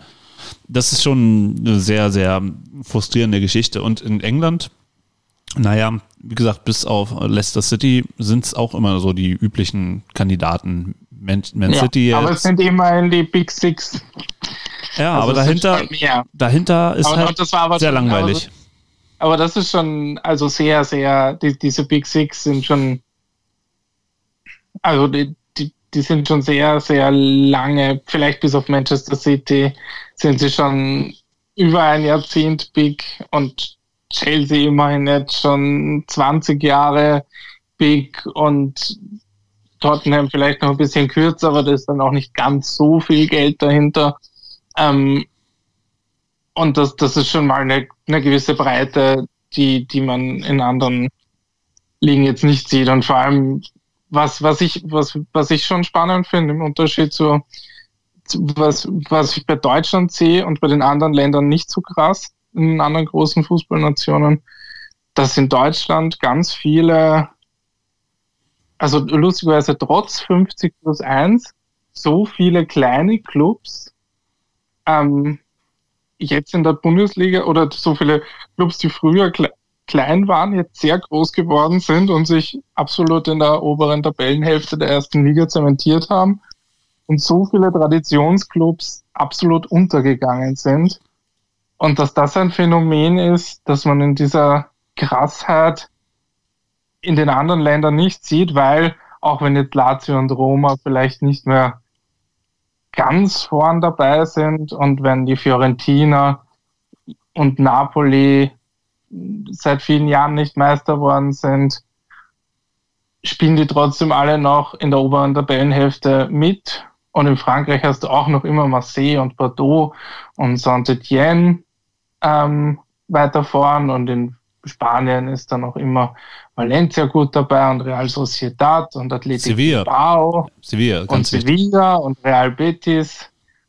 Das sind alles sogenannte Traditionsvereine und in England hast du auch die Big Six, das sind auch alles gestandene Vereine, die um den Titel mitspielen, während in Deutschland Teams wie Kaiserslautern unter ferner Liefen sind, ähm, Hamburg ist in die zweite Liga abgestiegen. Werder Bremen, bei Werder Bremen hat sehr lang ausgeschaut, als würden sie demnächst mal absteigen. Stuttgart äh, ist jetzt eher zur Fahrstallmannschaft, Fahrstuhlmannschaft degradiert worden.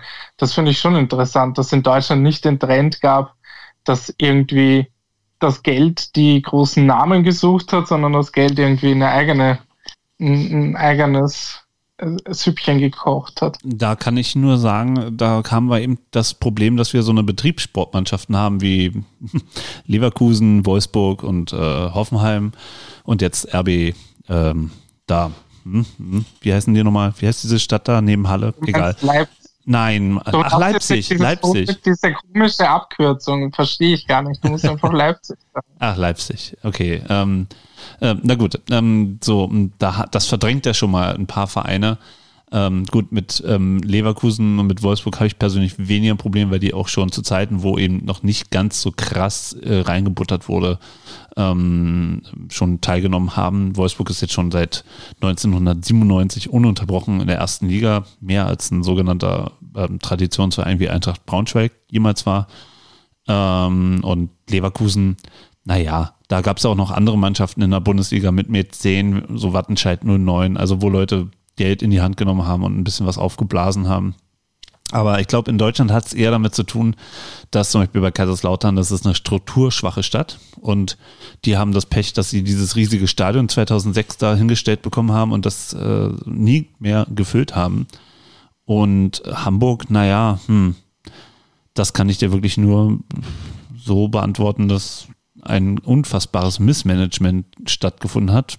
Und das kenne ich so ungefähr aus England, zum Beispiel von Leeds United. Das war auch ein Traditionsverein in England, der jetzt es einfach nicht mehr schafft, in die äh, erste Liga zu kommen. Oder Nottingham Forest, auch schon lange, lange, lange in der zweiten und dritten Liga in England.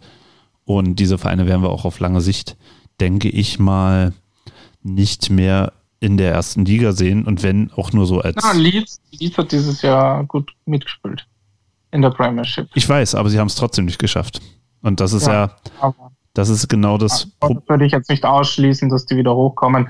Und jetzt, ich meine, Nottingham Forest wurde in den 70er Jahren Meister.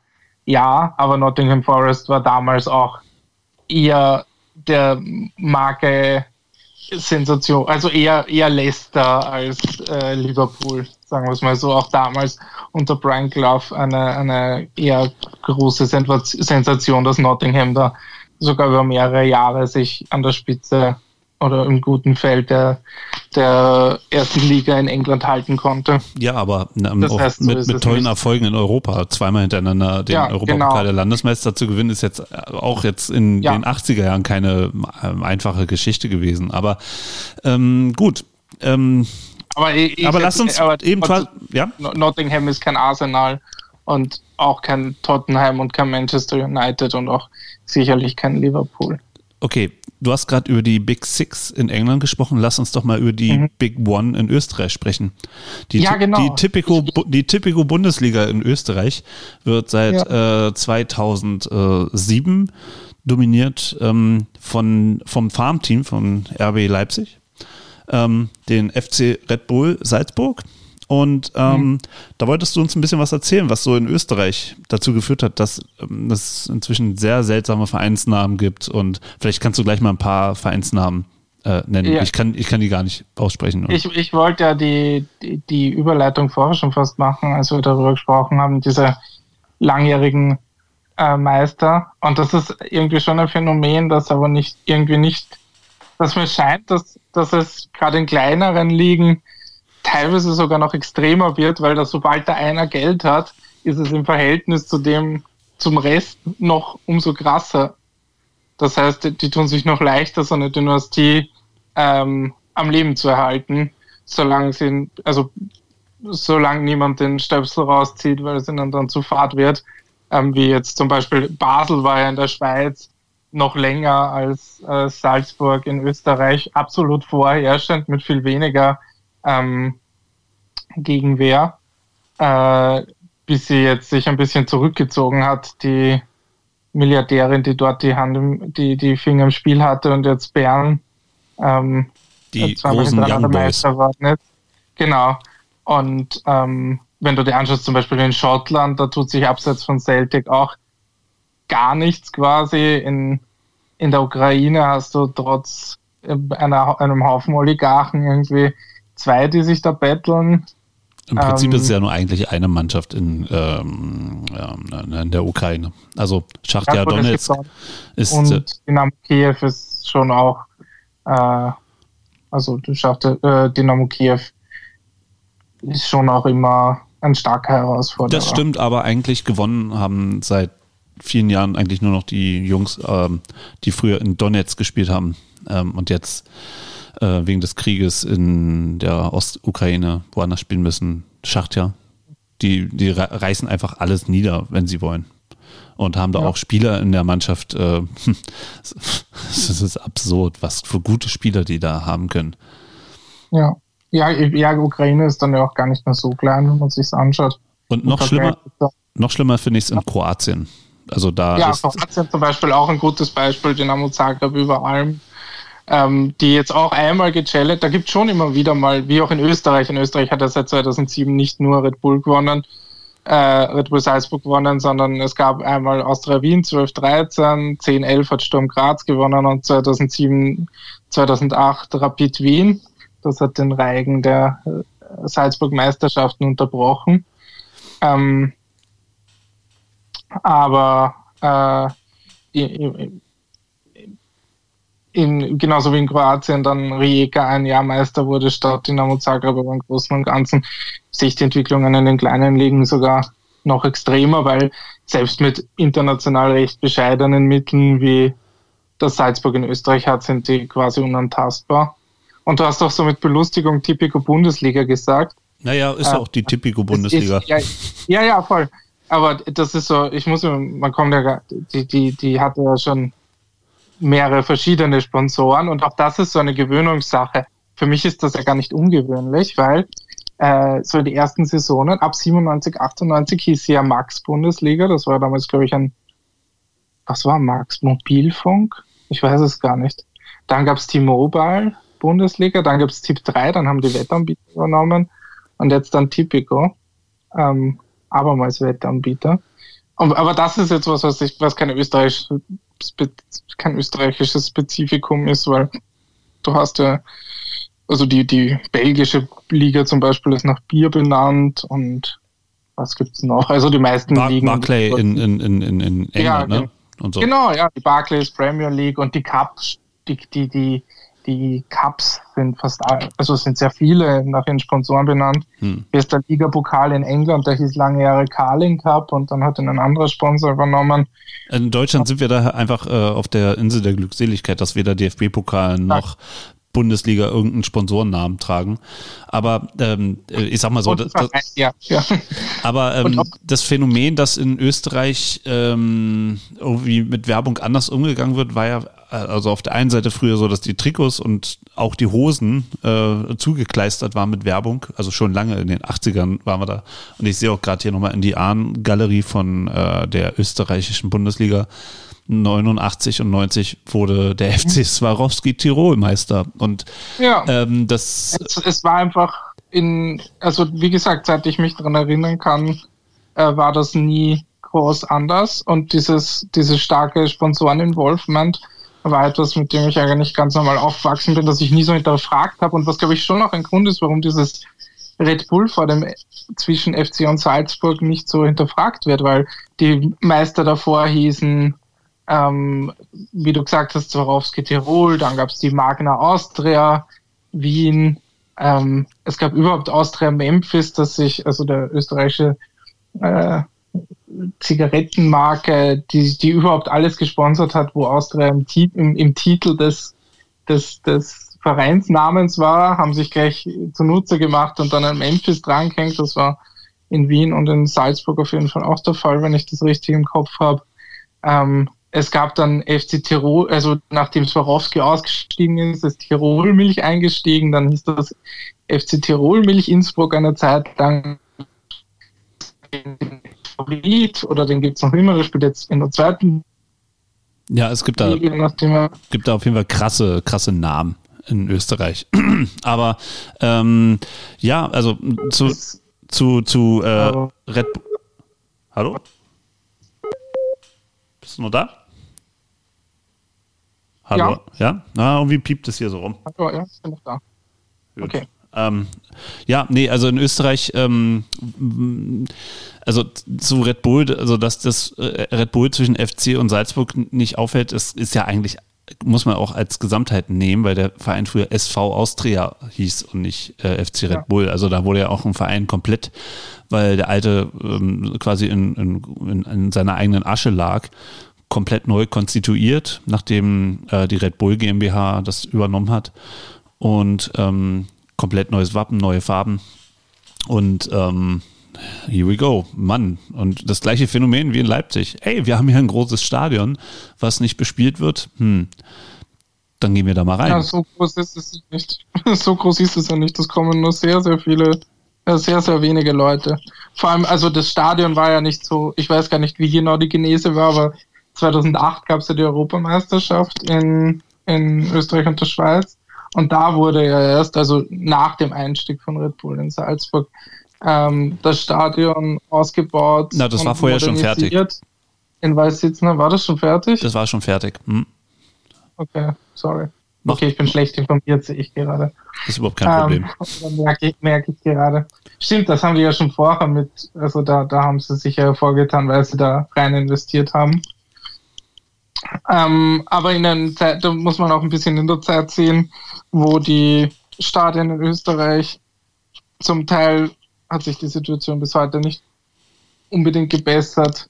Jetzt in den letzten Jahren wurde relativ viel investiert, aber die waren in schlechtem Zustand. In Salzburg, in Linz sind sie es noch immer. Also Lask Linz, der größte Verein in Linz, spielt jetzt nicht mehr in Linz, sondern in Pasching, weil in Pasching gab es eine Jahr, eine, einige Jahre den FC Superfund Pasching. Der, das ist ein Name, ähm, ey. Superfund. Ja, der, der halt von einem Mäzen eingerichtet wurde und äh, da existieren durfte, bis der Mäzen gesagt hat, so jetzt spielen wir in der dritten Liga weiter. Hat weil, nicht in Pasching auch Carsten Janker gespielt? Nein, der hat in Mattersburg gespielt. Wie hieß der Verein? Ich habe nicht in Pasching. Wie hieß der nicht? Das Format. Einfach nur SV? Ja, der Mattersburg hat, glaube ich, keinen Namenssponsor. Da sitzt irgendwie daher, ich glaube, wie heißt nochmal der, der große Herr in Mattersburg. Die haben da so einen alteingesessenen mit zehn. Genau, der Martin Pucher ist das. Sag mal, wie, wie, wie, hei wie heißt der Verein, der so eine Internetadresse im, im Namen hat? Du fragst mich Sachen. Das, das gab ein, so es gab einen Verein, ich glaube, der war äh, nur ja, oder war der erste Liga, zweite Liga? Vollkommen wurscht. Der hatte sowas wie ähm, ähm, interwetten.com äh, FC irgendwas. Also ganz, Weil, ganz absurde also Namen.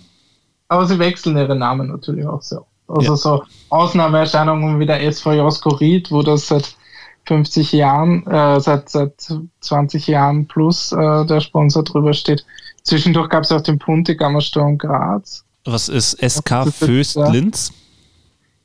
Ah, das war der Werksverein. Also das war ein echter Werksverein. Der okay. Föst, Föst war der war, war österreichische Stahlerzeuger, verstaatlichte Industrie. Verstehe. Na, Mittlerweile die Föstalpine wieder. Aber was ist jetzt die Konklusion daraus? Also sind die Österreicher ähm, ähm, ja froh? Genau, wir verzetteln uns da hier in zu vielen lustigen Titeln. Nein, ich glaube, es war einfach man hat versucht, gerade in den 90er Jahren, also auch in Österreich, sehr viel Geld in den Fußball floss und man gehofft hat, mit Privatfernsehen etc. und Sponsorenverträgen da wieder viel Geld rauszuholen. Ähm, dass man da drauf kommt, dass sich das dann als, als falsch herausgestellt hat. Viele Leute viel Geld reingesteckt haben und irgendwie sich das nie als ein Business nach amerikanischem Vor Vorbild äh, also dass das nie so funktioniert hat. Und ja, dann hat man halt versucht, irgendwie das Tafelsilber noch zu verhökern, damit man sich am Leben erhält. Bei sehr vielen hat es nicht geklappt. Also es gab sehr viele sehr prominente Fälle von, also Konkursfälle im österreichischen Fußball, Vorher Steyr, GRK, ähm, Rapid ging an die Börse Anfang der 90er und das wurde dann zu einem großen Desaster und sie haben es gerade geschafft, sich am Leben zu erhalten. Salzburg ging fast in Konkurs, Tirol ging in Konkurs, der Lask ging zwischendurch, glaube ich, mal in Konkurs. Die haben alle dann in der dritten, vierten Liga gespielt und die, deren Plätze wurden halt von Leuten eingenommen, die das alte Prinzip des Mäzenatentums fortgeführt haben und sich gedacht haben, ja, ich verbrenne halt mein Geld hier. Aber woran liegt es in ähm, Österreich? Äh, Österreich, äh, weiß ja, man ja, ist Fußball nicht die Nummer eins, sondern vielleicht ja, eher Wintersportarten? Ja, ja aber ich, ich, ist vielleicht ein Ding, aber äh, es ist wäre jetzt auch nicht der große Unterschied, glaube ich, wenn Fußball die klare Nummer eins wäre. Ist halt ein kleinerer Markt und dieses Prinzip der Verdichtung und des, der Geldflüsse, die es gibt, funktionieren einfach anders, weil einfach der, der, auch der Werbemarkt, durch den sich ja ähm, zum Teil diese Fernsehverträge finanzieren, der ist einfach nicht so groß. Die Fernseh, also du erreichst halt weniger Personen, also darum bekommst du für, wenn du im Fernsehen übertragen wirst, weniger Geld. Es ist, hm, es gibt weniger Leute, die hier privat, also Bezahlfernseher abonnieren können. Ähm, du wirst es in einem kleinen Land nicht so einfach hinbekommen, dann so viel Kapital zu akkumulieren, dass du international ähm, langfristig äh, Erfolg hast. Das hatte der, der Frank Stronach, der ehemalige äh, Austria Wien Mäzen, der die, der, den Automobilzulieferer äh, Magna gegründet hat vor Jahrzehnten, hat er gesagt, Austria Wien macht er zum Champions League-Sieger und alles drum und dran und zur europäischen Spitze und Red Bull Salzburg wollte er auch zur europäischen Spitze und letztlich sind sie es nicht geworden, weil man sich schwer tut aus der Position eines österreichischen Fußballvereins heraus, ähm, diese Zugkraft zu entwickeln. Und das vielleicht noch ein größerer Unterschied als zu früher, wo es ja in den Europapokalbewerben durchaus noch Mannschaften aus kleineren Ländern gab, die gewonnen haben. Ähm, das ist ja fast vollständig jetzt verschwunden, weil wie realist, also in den 60er Jahren hat man Celtic Glasgow gewonnen. Es gab Benfica, es gab in den 80er Jahren noch Porto. Gut, Porto hat dann sogar noch 2004, 5 in diesem, war, war glaube ich 2004, 5 ja. in der Champions League Saison noch gewonnen, aber das war eigentlich das, das letzte Team aus einer Liga, die nicht eines der großen, eine der großen vier Ligen ist. Ja, das stimmt. Die gewonnen hat seit, seit davor dann Ajax.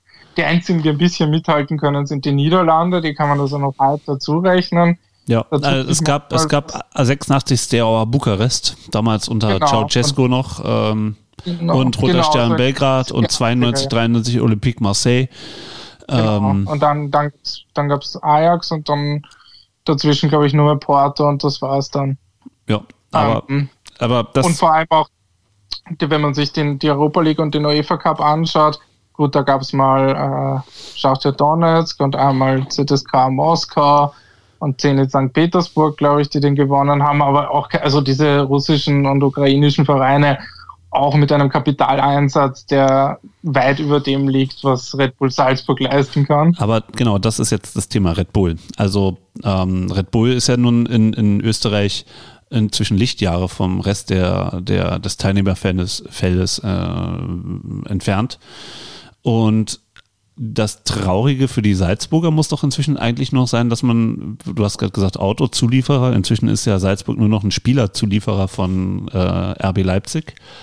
Und mhm. äh, was ich auch immer sehr putzig finde, ist, dass äh, selbst Salzburg ein Farmteam in der zweiten Liga hat mit dem Namen FC Liefering. Ähm, der, hat den, der hat den, ja, Nomen ist Nomen, ja. zu dem Namen, den Zweck dieses, dieser Mannschaft. Ja, ich weiß nicht, ob das in Salzburg jemanden stört, weil ich kenne niemanden, der Salzburg-Fan ist. Ähm, ich, wenn man sich die Zuschauerzahlen anschaut und ich glaube auch, wenn man bemerkt, wie, wie sich die Medien dafür interessieren und selbst wie sich in Salzburg Stadt Menschen dafür interessieren. Ja, da gibt es auch noch Eishockey. Fanschar, ja, die Fanschar ist halt nicht so stark und nicht so tief vernetzt und denen nicht bewusst und die Hardcore-Fans haben alle ihren eigenen Verein gegründet der seine eigenen Probleme hat und jetzt in der dritten Liga spielt, glaube ich. Ähm, also so semi-professionell. Also Austria, Salzburg. Genau, die neu, Austria Salzburg neu gegründet. Genau.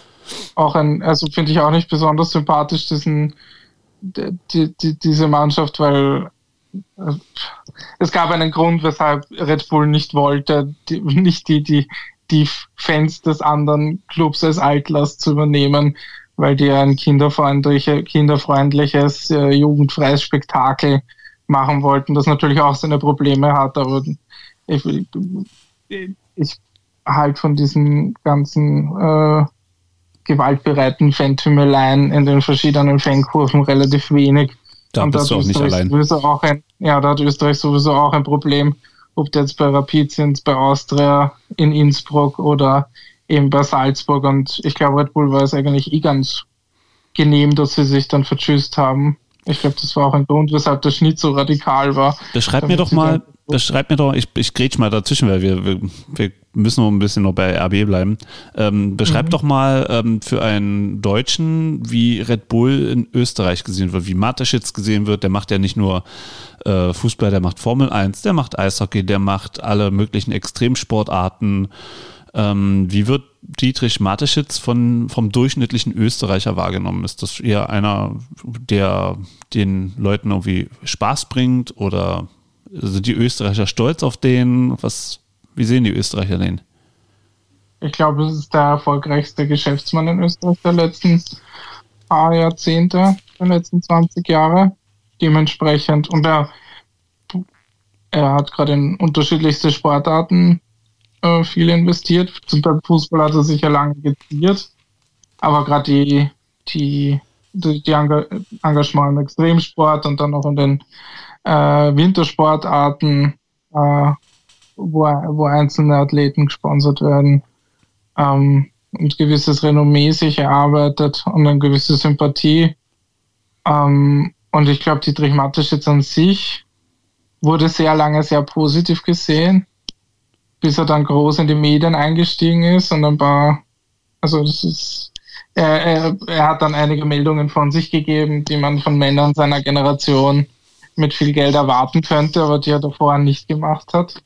Und sein Fernsehsender, naja, er ist halt äh, konservativ und äh, einiges davon war dann erschreckend äh, rechtsgerichtet. Hm, recht, also so sehr sozialkonservativ bis hin zu erstaunlich nationalistisch für einen Menschen mit so einem Werdegang und mit so einer Firma, die eigentlich Werte vertritt, die sehr international sind und die sich als sehr globale Marke versteht. Aber gut, er ist auch nicht die Marke Red Bull. Sein Fernsehsender, der, den er hat, bietet teilweise sehr bedenkliche Bühne für Leute, die aus gutem Grund nicht im öffentlich-rechtlichen in Diskussionsrunden schaffen. Servus TV. Da durften, ja genau, Servus TV ist das. Da durfte schon der österreichische Identitärenchef Martin Sellner äh, vorsprechen. Da dürfen immer wieder Chefredakteure von rechtsextremen Blättern ihre Meinung geben. Der Chefredakteur von Servus TV ist ein begnadeter Populist mit, wie es begnadeten Populisten meistens, ja, wie es mit denen meistens ist, der einen gewissen Rechtsdrall hat, der Wegscheider, der hat auch seine eigene Talksendung, wo er sich über die, das links-linke Pack beschweren kann. Also das ist alles, der, der, der Mathe hat in den letzten Jahren schon ein wenig an, an, an Ansehen eingebüßt bei Teilen der Bevölkerung, aber dadurch, also ist, große Teile der Bevölkerung befürworten ja eine so eine äh, politische Ausrichtung, also die werden sich nicht groß an dem stoßen. Oder auch so, was mit Felix Baumgartner, jemand, der sehr stark mit der Marke Red Bull verknüpft ist. Sag doch nochmal ganz kurz, äh, Felix Baumgartner, was hat der nochmal genau gemacht? Der ist aus der Stratosphäre, aus einem Ballon gesprungen, unter anderem. Und der Stratosphäre ist ungefähr wie hoch? Wie viel?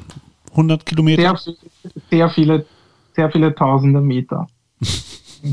ähm, also quasi fast aus dem Weltraum, quasi noch so gerade ja, genau. die Anziehungskraft der, der Erde genutzt. gesprungen ist und dann mit Schallgeschwindigkeit äh, im freien Fall geflogen ist. Das war das. 2012 das, war das. Genau. Und davor war er Base Jumper und schon ähm, deshalb äh, ähm, von Red Bull gesponsert, also Base Jumper und alle möglichen Extremsportarten gemacht. Ähm, ist dann aus steuerlichen Gründen in die Schweiz gezogen und versorgt jetzt Österreich aus seinem selbstgewählten Schweizer Exil mit allerlei rechten Rülpsern regelmäßig. Rechte Rülpser, schöner Begriff. Ähm, was man auch nicht unerwähnt lassen darf bei Red Bull ist, dass sie halt eben diese Extremsportarten machen ähm, und ganz viele Marketingveranstaltungen äh, als Sportveranstaltungen äh, verkleiden. Und äh, bei diesen äh, Sportveranstaltungen oder äh, Marketingveranstaltungen sterben regelmäßig Extremsportler. Ähm, und es gibt eine Dokumentation über ähm, Red Bull, wo man äh, quasi immer wieder die ganzen Unfälle, die tödlichen Unfälle quasi von sich weist und äh, die Schuld nicht bei dem, dem Wettbewerb, der durch Red Bull erzeugt wird, äh, gesucht wird, sondern eher bei den Sportlern selber und bei ihren dann doch nicht ausreichenden Fähigkeiten in ihren jeweiligen Sportarten, was sich irgendwelche Basejumper, irgendwelche Motocross-Radfahrer, irgendwelche äh, Paraglider oder wie, wie, was es da auch immer für Leute gibt, die sich von Bergen runterstürzen in irgendwelchen Fliegeranzügen. Ähm, und damit verdient Red Bull doch sehr gutes Geld und ähm, übernimmt nicht die Verantwortung für all das, was da so passiert. Ja, weiß nicht. Also es gibt das ist ein schwieriges Feld. Habe, habe ich jetzt nicht so eine extreme Meinung wie du, dass ich da schon anfangen würde. Ich weiß nicht, die, die, die Marketingstrategie von Red Bull finde ich jetzt nicht groß verwerflich, verwerflichere großen Sportengagements. Naja, zumindest ähm, sehen sie selber nicht, wie sehr äh, sie äh, Leute in irgendwelche Extremleistungen treiben, ähm, weil es gibt auch gutes Geld zu verdienen bei diesen Veranstaltungen und ähm, naja, äh, wie gesagt, ich, ich werde unter, unter diesem Podcast. Die Leute das nicht ohne diesen, ohne diesen äh, Ansporn auch machen würden, aber darüber kann man diskutieren wahrscheinlich. Sehe ich jetzt, sehe ich jetzt auch in gewissermaßen getrennt von dem fußballerischen Engagement, was sie da aufziehen wollen. Das sind, glaube ich, auch intern zwei Dinge, die die, die in unterschiedliche Bereiche fallen bei Red Bull. Also Red also Bull ist auch nur ein Zeichen der großen Kommer Kommerzialisierung und der Globalisierung in unserem Sport. Und ähm, da sind wir jetzt schon bei dem anderen Thema. Also du hast ja gerade die Champions League und Europa League angesprochen. Wie nimmst du so die Entwicklung der letzten zehn Jahre wahr? Naja, ich glaube offensichtlich ist, dass es eine Verdichtung ist. Dass es dass die Großen immer größer werden, die Kleinen sich immer schwerer tun, sich da eine Schere auftut, das was ich auch versucht habe da zu beschreiben mit diesem, mit, mit dem, dass in kleinen Ländern ja immer weniger Chancen gibt und sich da doch, wenn sich da jemand findet, der investiert, sich das noch stärker auswirkt. Ähm, dann, ich bin da noch äh, unentschieden, aber was, was da geht, wenn man diese Pläne sieht, dass irgendwann mal eine europäische Superliga geben soll, wo dann nur mehr die großen Vereine unter sich spielen. Und an dem Punkt denke ich mir, hm, wie viel hat das noch mit dem Fußball zu tun, den man irgendwie, wie, wie interessant ist, ist das dann noch? Und gibt es nicht auch, wer, wer, ist, ist nicht dieser nationale Wettbewerb, den es dann doch gibt, oder diese verschiedenen nationalen Wettbewerbe, hat er nicht doch irgendwie so einen gewissen Reiz? ähm, der auch mit Tradition zusammenhängt, auch äh, wenn Tradition vielleicht ein übermäßig bemühtes Wort ist. Und andererseits sehe ich so, dass da vielleicht was ein Phänomen eintreten könnte wie im US-Sport, wo man sich ja nicht daran stößt, groß, dass das ein Zirkus ist, wo irgendwelche Franchises von irgendwelchen Besitzern um den Sieg rittern und gutes Geld dran verdienen, sondern wo irgendwie der sportliche Gehalt dann doch irgendwie mehr im Zentrum steht, kommt mir vor, und so Diskussionen über Tradition gar keine so große Rolle spielen. Also es, es gibt da auf jeden Fall eine, es, es gibt da auf jeden Fall, finde ich, eine immer geringere Internationalisierung. Also ähm, dass eben immer mehr dieselben Länder quasi die, die ähm, Halbfinals begleiten. Also, oder jetzt, wir sehen es ja jetzt im, die, die, die Finals der Europa League und der Champions League nur englische Vereine oder vor ein paar Jahren waren es nur deutsche Vereine.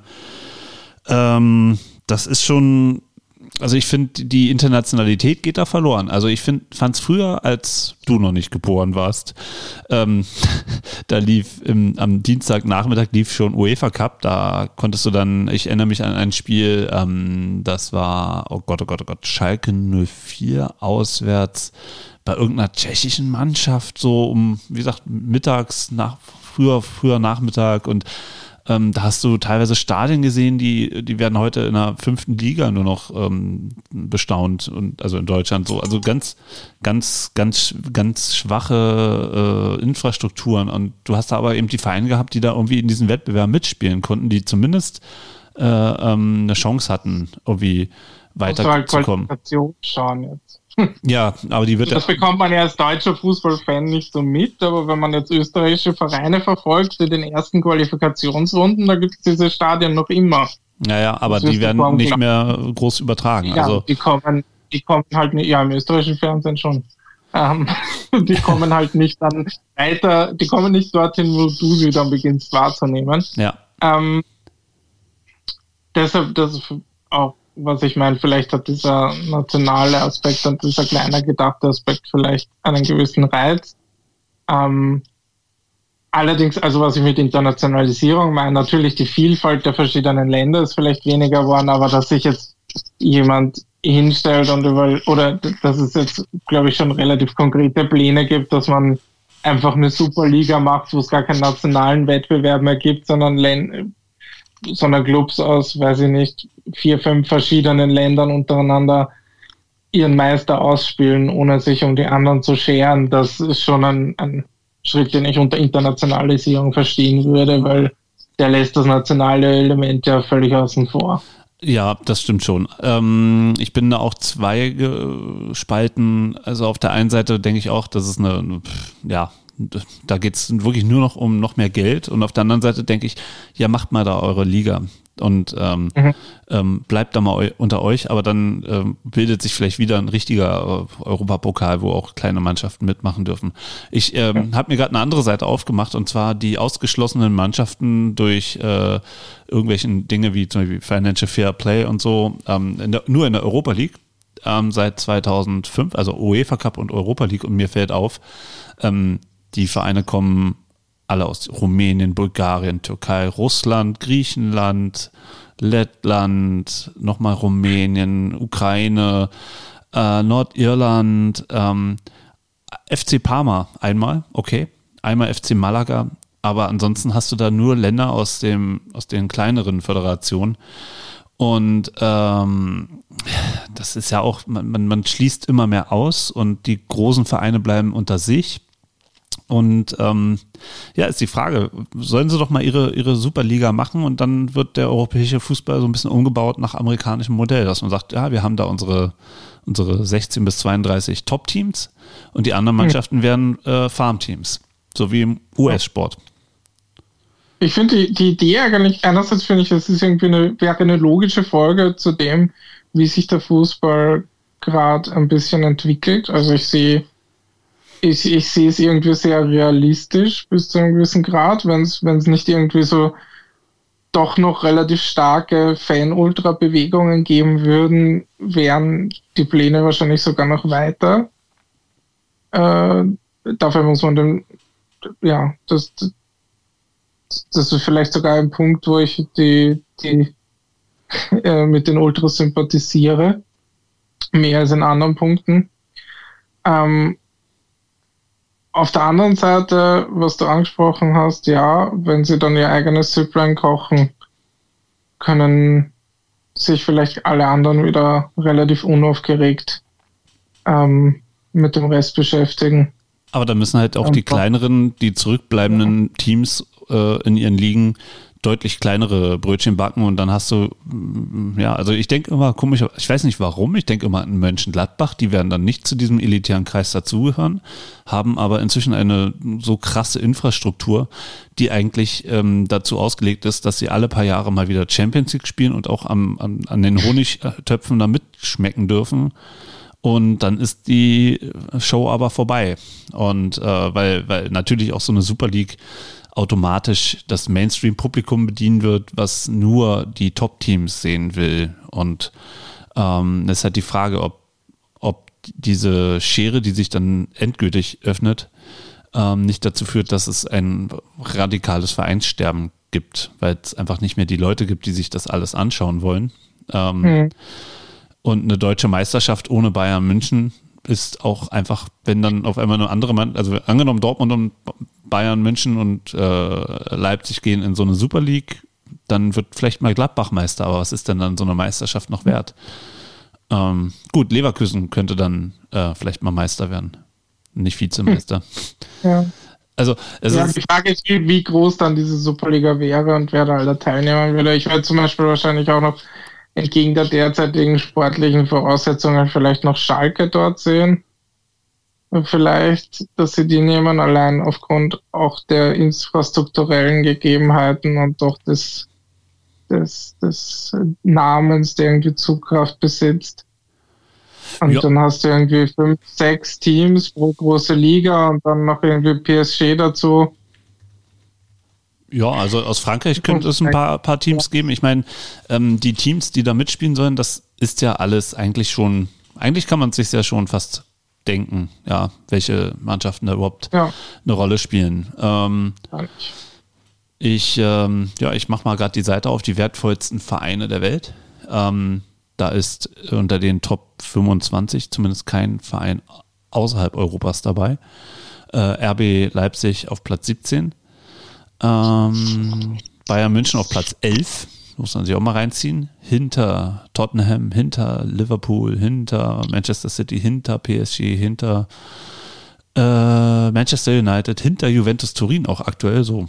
Ähm, ja, schon, schon krass. So, und ja, die es sind so mehr oder weniger fünf, sechs verschiedene Ligen, die da mitspielen. Zwei Portugiesen sind noch mit dabei hier. Ähm, ja, und dann. Und auf Platz 32 übrigens auch schon Hoffenheim vor Marseille, vor Crystal, Crystal Palace. Was machen die denn da? Platz 35. Egal. Ähm, ja, also ist die Frage, ist das Modell US-Sport, so wie wir das ja auch konsumieren, du beim Football, ich beim Eishockey, ist das so vorbildlich für den Fußball? Könnte das, könnte das was werden?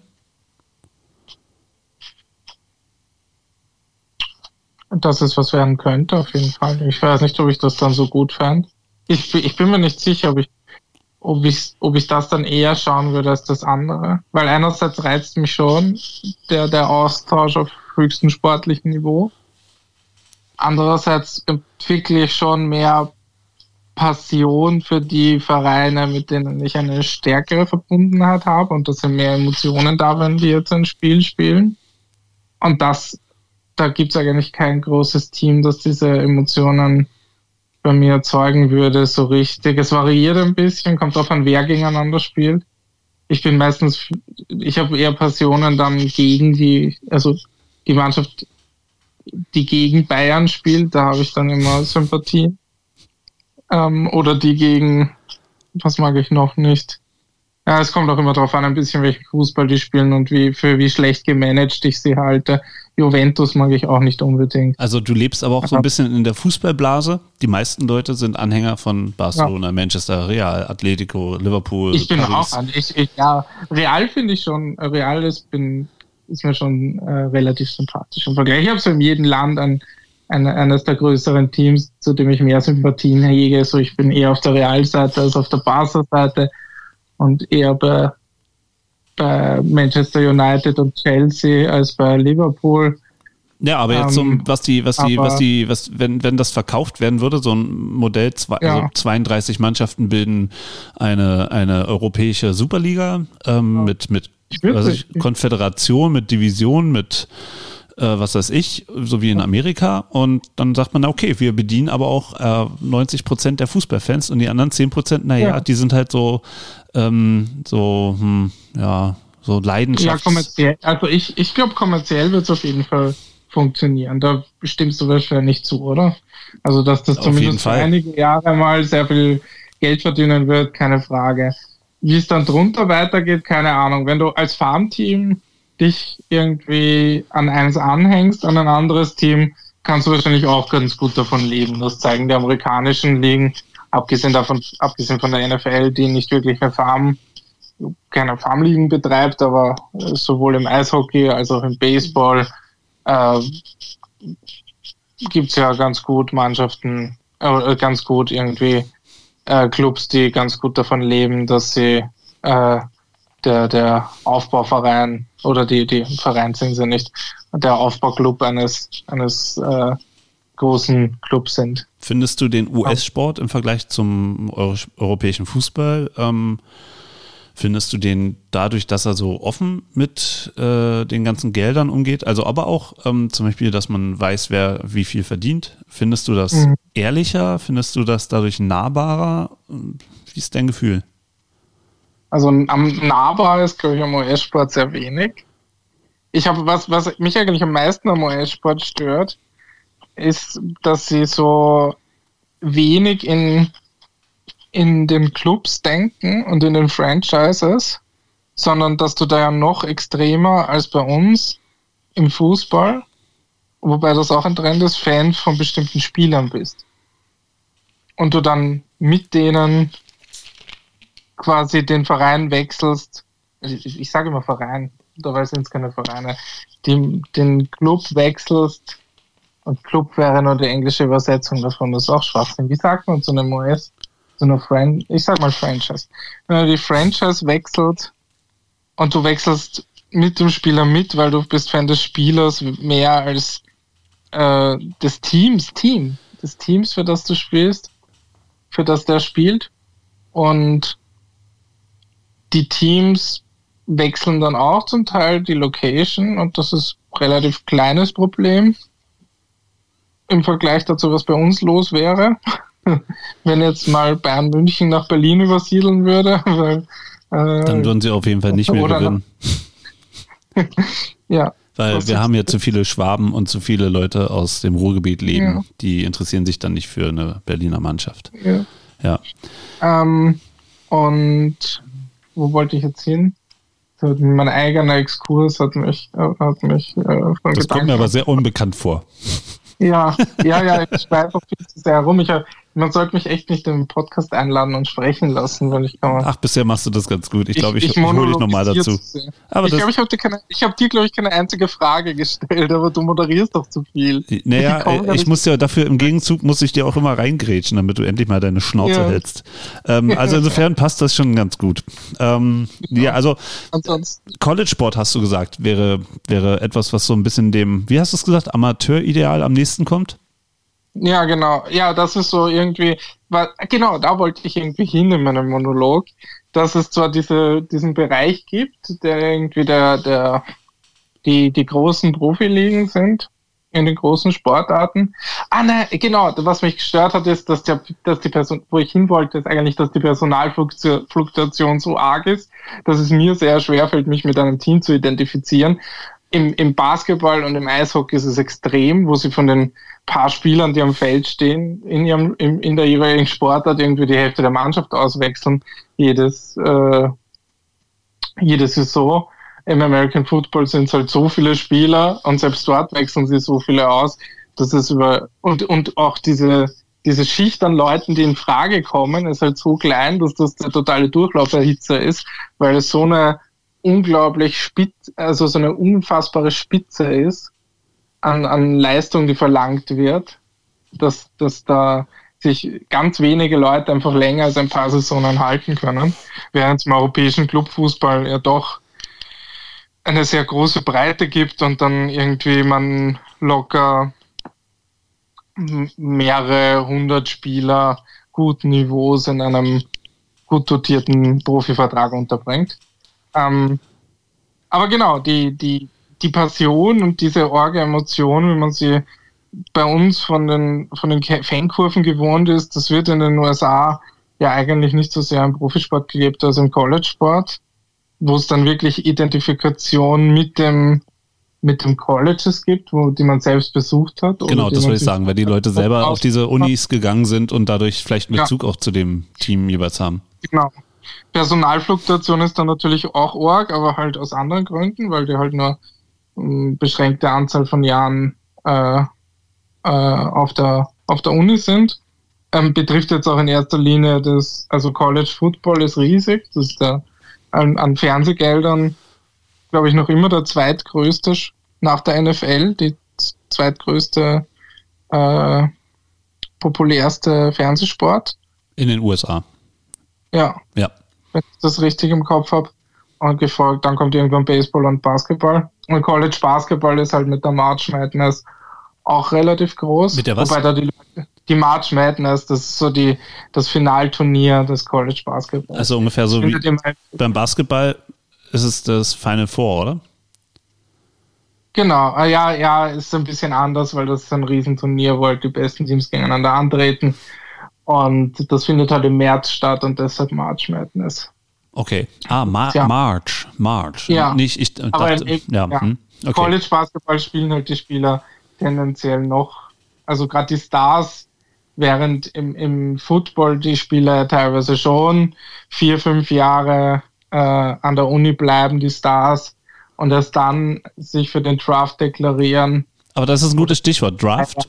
Draft ist ja, Ja. beim, Ba- beim, beim, beim Basketball auch nochmal anders als beim Eishockey. Beim Eishockey sorgt der Draft ja tatsächlich dafür, dass die Mannschaften einigermaßen, einigermaßen auf, ähm, wenn sie gut managen, ähm, relativ ausgeglichene Liga am Ende bringen, die eben keine Dynastien hervorbringen. Also das letzte Mal, dass zwei, eine Mannschaft drei Titel hintereinander gewonnen hat, ist auch schon ewig her.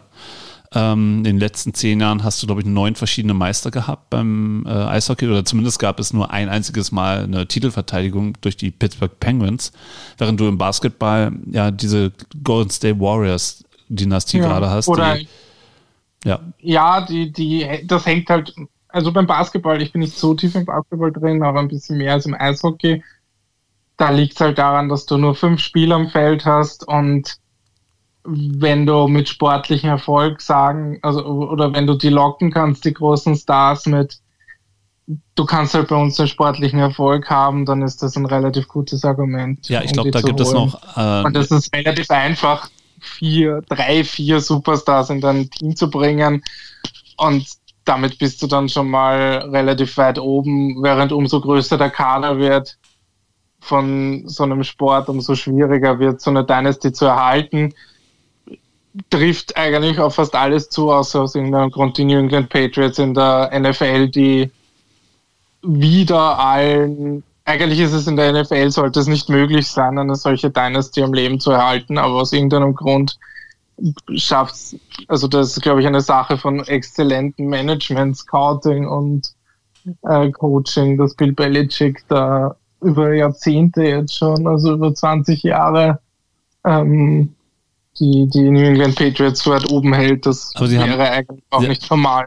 die Patriots haben natürlich auch mit Tom Brady auch einen äh, Ausnahme-Quarterback, ähm, den es vielleicht Ja, aber den, Quarter, den Ausnahme-Quarterback hätten andere Teams jetzt auch gehabt in den, zum, in den letzten 20 Jahren und da gab es nie so eine krasse Dominanz. Also da haben sehr viele Ja, andere. okay, aber es gab auch noch andere Spieler bei den. Patriots, die da ähm, definitiv ähm, immer wieder für ja, ja. Aber die so Meisterschaften in der haben. NFL, die zu halten und immer wieder durch das Draft-System auch so viele Junge nachzuholen und aufzubauen, das ist schon extrem. Also selbst die Indianapolis Colts unter Pey- Peyton Manning waren nicht so stark von, von der zweiten Geige der großen Quarterbacks, die es in der NFL gibt. So ein Drew Brees bei den New Orleans Saints, ein Aaron Rodgers bei den Green Bay Packers, die waren zwischendurch dann auch mal dritter oder vierter ihrer Division in manchen Saisons und also die, die Patriots unter Belichick haben es nur einmal nicht in die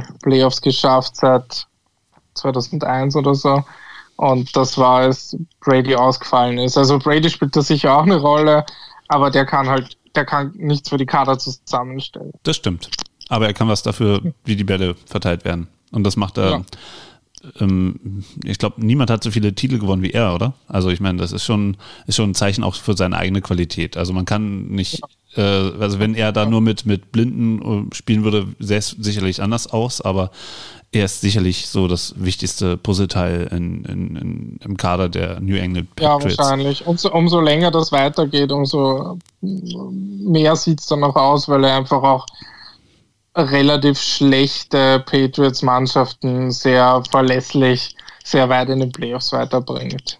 Anders als äh, Conor McDavid, die äh, Edmonton Oilers äh, beim Eishockey, ähm, der selbst zusammen mit Leon Dreiseitel ähm, schaffen sie es nicht, dieses Schrottteam in die Playoffs zu bringen. Das ist schon sehr krass. Ich weiß nicht, ob du Edmonton Oilers Team, äh, Edmonton Oilers Fan bist. Das ist so eines der, der Mauerblümchenhaftesten Teams. Ja, sie haben einen General Manager er bis letztes Jahr gehabt, äh, der, der alles, alles an gutem Material ähm, einfach weggetradet hat für Müll und ähm, konsequent äh, verhindert hat, fast mit Absicht, ähm, dass das bei den Edmonton Oilers irgendwie was läuft. Also ich meine, mehr gute Drafts hätten sie nicht haben können und dann draften sie halt, ähm, naja, mhm. gehobenen Durchschnitt und kommen einfach nicht voran. Und naja, gut, lass uns mal das äh, Thema US-Sport dann hier äh, abrunden ja. ähm, mit einem Blick in die Glaskugel. Was glaubst du, wie der, der, der Fußball, der Weltfußball sich in den nächsten, na, sagen wir mal, zehn Jahren entwickelt? Ähm, du darfst jetzt deinen nächsten Monolog starten. Ich komme dann irgendwie und grätsch dich weg. Ja, ich glaube, ich habe eh schon das meiste gesagt. Ich glaube, es wird eine weitere Zuspitzung geben, ob das dann in der Europäischen Super League endet oder nicht. Ähm, bleibt abzuwarten. Du wirst. Ähm, wir haben noch gar nicht über Nationalteambewerbe gesprochen. Ich glaube, da wird das auch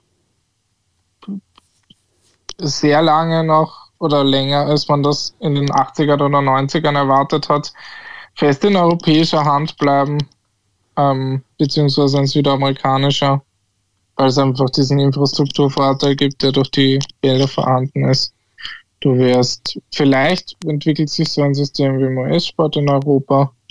Ähm, das wird wahrscheinlich auch die, die Schere zu den anderen Kontinentalverbänden und zu deren äh, Clubteams äh, vergrößern. Also ich glaube nicht, dass da Südamerika äh, oder Asien oder ähm, Afrika wahrscheinlich noch gar nicht annähern kann. Auch die MLS sehe ich nicht als oder, oder eine andere nordamerikanische Liga sehe ich dann nicht als ernsthaften Rivalen mittelfristig. Und dann wird man halt schauen, was sich auf dem anderen Ende der Schere macht. Das wird wahrscheinlich auch in kleineren Ländern, die dann nicht an dieser Super League partizipieren, weiterhin irgendwie Profifußball geben, aber halt wahrscheinlich in bescheidenerem Ausmaß. Keine Ahnung, wie das dann genau aussieht. Wir haben ja noch gar nicht über die Chinesen geredet, wenn die dann endlich mal ja, All-In ja, machen. Da, die wollen ja auch. Die, die, sind schon All-In und da tut sich trotzdem nicht so viel. Ja, also okay, weil sich der, sehr der viel, sehr eigene viel Staat politischer, ja, aber sehr viel mehr politischer Wille, als das im, da reinzubuttern, als äh, das in China der Fall ist, ist fast nicht vorstellbar in einem Land wie China. Also die versuchen schon mit allem da äh, das groß zu machen. Aber das Fußball hat sich über die Jahre als etwas entpuppt, was man sehr schwierig am Reißbrett entwerfen kann, ohne irgendwie so ein gewisses infrastrukturelles Backbone. Und das wird, also mittelfristig sehe ich da China einfach nicht, auf, einfach aufgrund der Fußballbegeisterung, aufgrund der Fehlenden in dem Land, ähm, irgendwie nicht realistisch, dass das passieren wird. Also auch nicht durch die Metropolen. Na, sehe seh ich, seh ich nicht. Ich lasse mich da gerne widerlegen, aber ich glaube nicht, dass eine chinesische Superliga dann konkurrieren kann mit einer europäischen. Zumindest nicht in den nächsten 10 und wahrscheinlich nicht in den nächsten 20 Jahren. Auch es sei denn, in Europa bricht alles zusammen. Also auch da eine spannende Dokumentation zum Thema, wie die Chinesen in den äh, im Moment schon in den Fußball investieren und was sie da machen und ähm, wie Scouts und Trainer aus Europa, die dort eingekauft werden, an der chinesischen Mentalität äh, äh, verzweifeln und zerbrechen. ähm, das ist sehr, auf der einen Seite sehr deprimierend zu sehen, aber wenn man sich einen Spaß draus macht, auch sehr lustig zu sehen. Ähm, nun gut, also dann machen wir jetzt mal einen Was ist dein Blick in die Glaskugel? Oh, mein Blick. Naja, also, also mein persönlicher ist ja eher, dass ich mich immer mehr den kleineren Ligen zuwende, mhm. dass ich zum Beispiel auch ähm, das jetzt die österreichische meinst du? Ähm, so klein nun auch nicht. Nee, ich denke da eher an die zweite deutsche Bundesliga. Da, das, da geht's ja los, dass ich da Mannschaften habe wie Osnabrück, wie Sandhausen, wie Regensburg, wie Heidenheim, die ich persönlich sehr, sehr in, interessant und spannend finde. Ähm, irgendwie wiederfinde, wo, wo ich noch mit einem etwas ursprünglicheren, nicht so durchgestylten äh, Fußball erlebe und was mir auch sehr viel Spaß macht. Ähm, und natürlich auch immer mehr in die Amateurligen gucke und auch da mein Augenmerk ähm, hin verlagere. Und ja, an Champions League zum Beispiel überhaupt kein, kein großes Interesse mehr zeige. Also das, das meiste habe ich dieses Jahr nicht gesehen. Ähm, Ähm, ist echt die Frage, ob ich mir das Finale zwischen Liverpool und, äh, wer war das, Tottenham angucke. Weiß ich nicht, ob ich mir das geben muss. Ähm, und in Zukunft, naja, es, es spitzt sich immer weiter zu und die Big Player werden sich irgendwann mal ihre Elite bauen. Da, ähm, das pfeifen die Spatzen schon lange vom Dach und das wird irgendwann so kommen.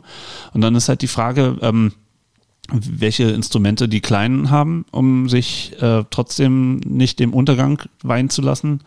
Das wird spannend. Da weiß ich wirklich nicht, wie es laufen wird. Und ansonsten ähm, wende ich mich auch immer wieder mehr dem, dem Eishockey zu. Den habe ich lange ähm, die kalte Schulter gezeigt, auch weil es in Berlin keine ähm, Eishockeymannschaft gibt in der ersten Liga, die mein Herz gewinnt. Die Eisbären werden es einfach niemals schaffen. Ähm, und ähm, dadurch mein Lieblingssport, der Eishockey eigentlich mit ist, ähm, eher immer nur vor, auf dem TV irgendwie bei mir stattfindet. Also entweder gucke ich mir die DER an und da gibt es auch viele Probleme beim Eishockey oder die NHL und das zu Zeiten zu gucken, wo ich normalerweise schlafe. Liegt mir auch sehr selten. Ich freue mich immer über Samstags- und Sonntagsspiele, wo die Spiele auch mal am frühen Abend stattfinden und ich mir was angucken kann. Also ich, ich wende mich da aber immer mehr. Kannst du, heute, kannst du heutzutage eher alles im Real Life schauen? Ja, aber Real Life ist, ähm, nee, also, nee. Aber wirklich? Ist das, das lustig. Bei mir ist das, ob ich jetzt ein Spiel, von dem ich nicht weiß, wie es ausgeht, von wie es ausgegangen ist, mir komplett live anschaue oder ob ich es mir am nächsten Tag ansehe. Nee, ich spoiler mich zu krass. Ziemlich egal. Achso, okay, ja, das passiert mir. Also gerade bei amerikanischen Sportarten wie Eishockey oder Basketball, wo die eh jeden Tag ein Spiel haben, gefühlt. Hm. Ähm, da gelingt es mir sowieso meistens nicht, da völlig am Ball zu bleiben und dann kann ich mir auch was in Real Life ansehen. Und es hat quasi den gleichen Effekt. Nee, da bin ich zu hm. ungeduldig. Das, also da okay. muss ich mir vielleicht irgendwann mal einen anderen Job suchen, wo ich mehr nachts wach bin und äh, ähm, meine Partnerin muss sich dann auch ähm, einen anderen Job suchen, anderen Job dass sie auch mehr nachts arbeitet. Aber ähm, ähm, das sehe ich jetzt noch nicht kommen, also muss irgendwie was beim deutschen Eishockey mehr passieren und gut, da, das ist jetzt ein ganz neues Thema, aber da wollte ich jetzt nicht anfangen mit.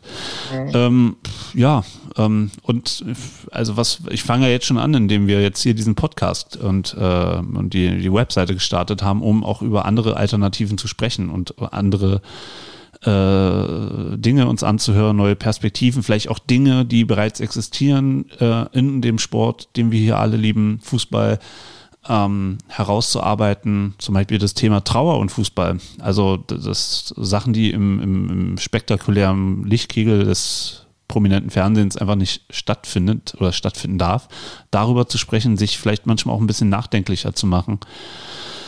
Ähm, so viele Themen. Und ähm, da habe ich jetzt gerade das große Glück, dass wir so viele tolle Gesprächspartner äh, in der Vergangenheit äh, jetzt schon, schon hatten. Und auch jetzt unser Gespräch. Also das sind komplett neue Perspektiven teilweise, die ich so auch noch nicht hatte. Ähm, und ähm, das ist insofern ein bisschen tröstlich. Also irgendwie fängt die Zukunft für mich jetzt schon an. So, das war mein Monolog. Oh, du, du wirst, das, das war so ein schöner Satz, den ein Politiker hätte sagen können. Welcher? Das war eigentlich, das, die, was hast du gesagt mit der Zukunft? Die Zukunft beginnt die Zukunft, jetzt. Ja, die Zukunft beginnt jetzt. Das klingt so. Entweder wie ein Slogan eines Sportartikelherstellers oder eines so eines Handyherstellers oder so oder oh. einfach irgendein Politikerplakat. So. Zukunft beginnt jetzt. So, bevor hier der Akku von meinem Handy äh, letztendlich den Geist aufgibt, kommen wir jetzt zu unserer neuen oder oh, neuen, zu unserer alten äh, neuen Rubrik. Da haben wir einmal den Held der Woche und der der Woche. Genau. Soll ich das jetzt Naja, also erstmal erstmal du, den Held der Woche also, und. Achso, den Held der Woche. Ja, also hast du einen Held der Woche? Ähm, Held der Woche tue ich mir etwas schwer. Vor allem, wenn es Fußballbezug haben soll. Du kannst auch alles andere machen. Ja, alles andere, das fällt mir auch schwer. Ich habe nicht so viele Helden glaube ich, im Großen und Ganzen. Aber ich vor allem, du hast im Vorgespräch noch gemeint, vielleicht fällt mir was ein im Laufe des Gesprächs, aber es wird, es wird immer schlimmer. ähm, wer kann ein Held der Woche sein? Ich bin auch eher der negative Mensch, mir wird da zuerst zum äh, Song der Woche was einfallen. Na gut, dann, dann äh, hauen wir den der Woche raus. Ähm, der In der Woche ist, äh, auch wenn es auch nicht wirklich was mit äh, Sport zu tun hat, aber immerhin war er Sportminister, unser heißgeliebter Vizekanzler, Ex-Vizekanzler HC Strache, der äh, unser schönes Land Österreich verkaufen wollte an russische Oligarchen.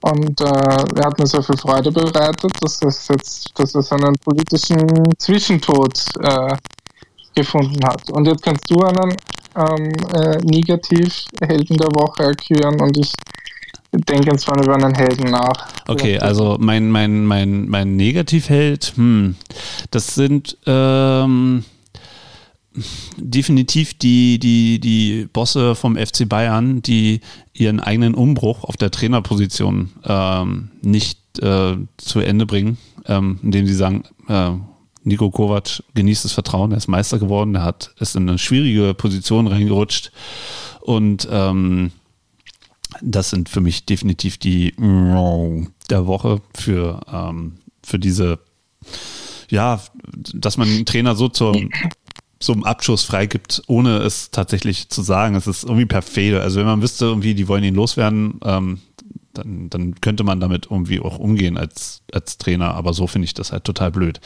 So, und gleichzeitig, ähm, so habe ich jetzt zwei Helden der Woche. Ähm, mein erster Held ist demnach auch Nico Kovac, der ein schönes Zitat gebracht hat, ähm, was man auf unserer Instagram-Seite auch nochmal nachlesen kann. Äh, warte mal, ich hol's raus. Okay. Ähm, ähm, Erzähle es mir, Martin. Was ja, ist das wunderbare Zitat? Das ist ein schönes Zitat. Nico Kovac hat gesagt, ich habe gemerkt, wie schwierig es ist, Mensch zu bleiben. Wenn ich Ihnen jetzt eine kleben würde, hätten Sie kurzfrist, äh, kurzzeitig Schmerzen. Die würden vorübergehen. Aber wissen Sie, was noch schlimmer ist? Die Seele. Stellen Sie sich vor, ich würde Ihnen eine runterhauen.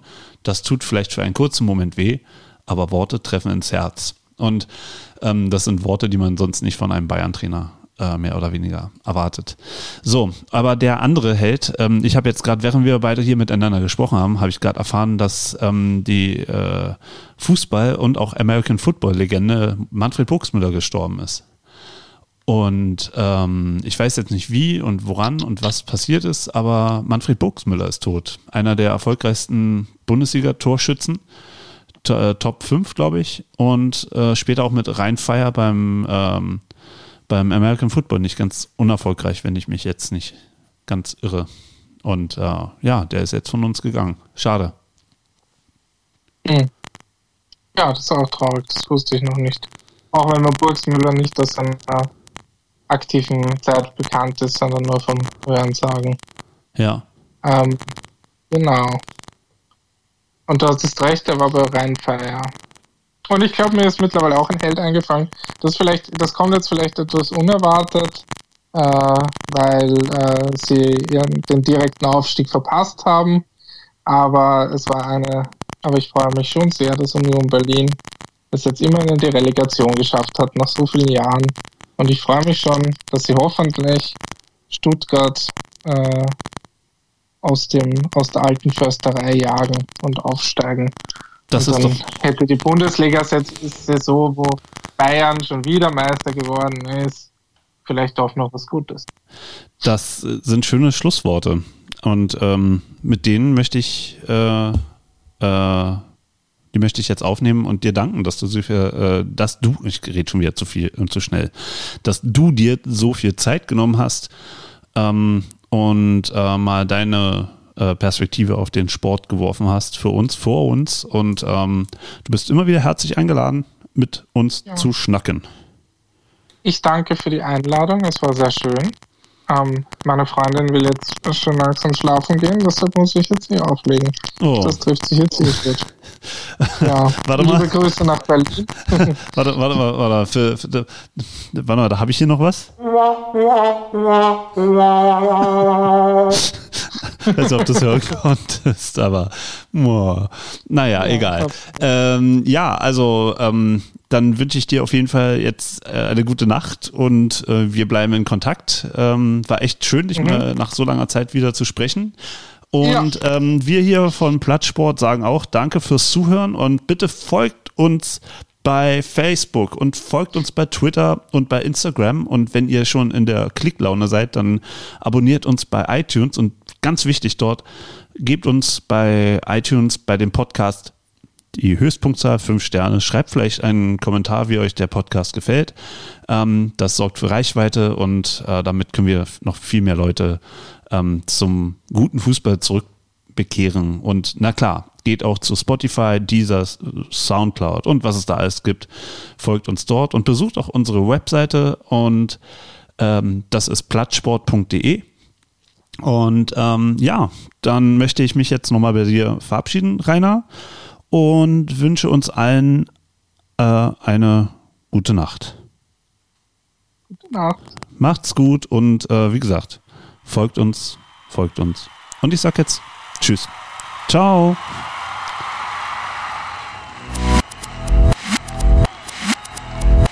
Plattsport. Der Sportpodcast.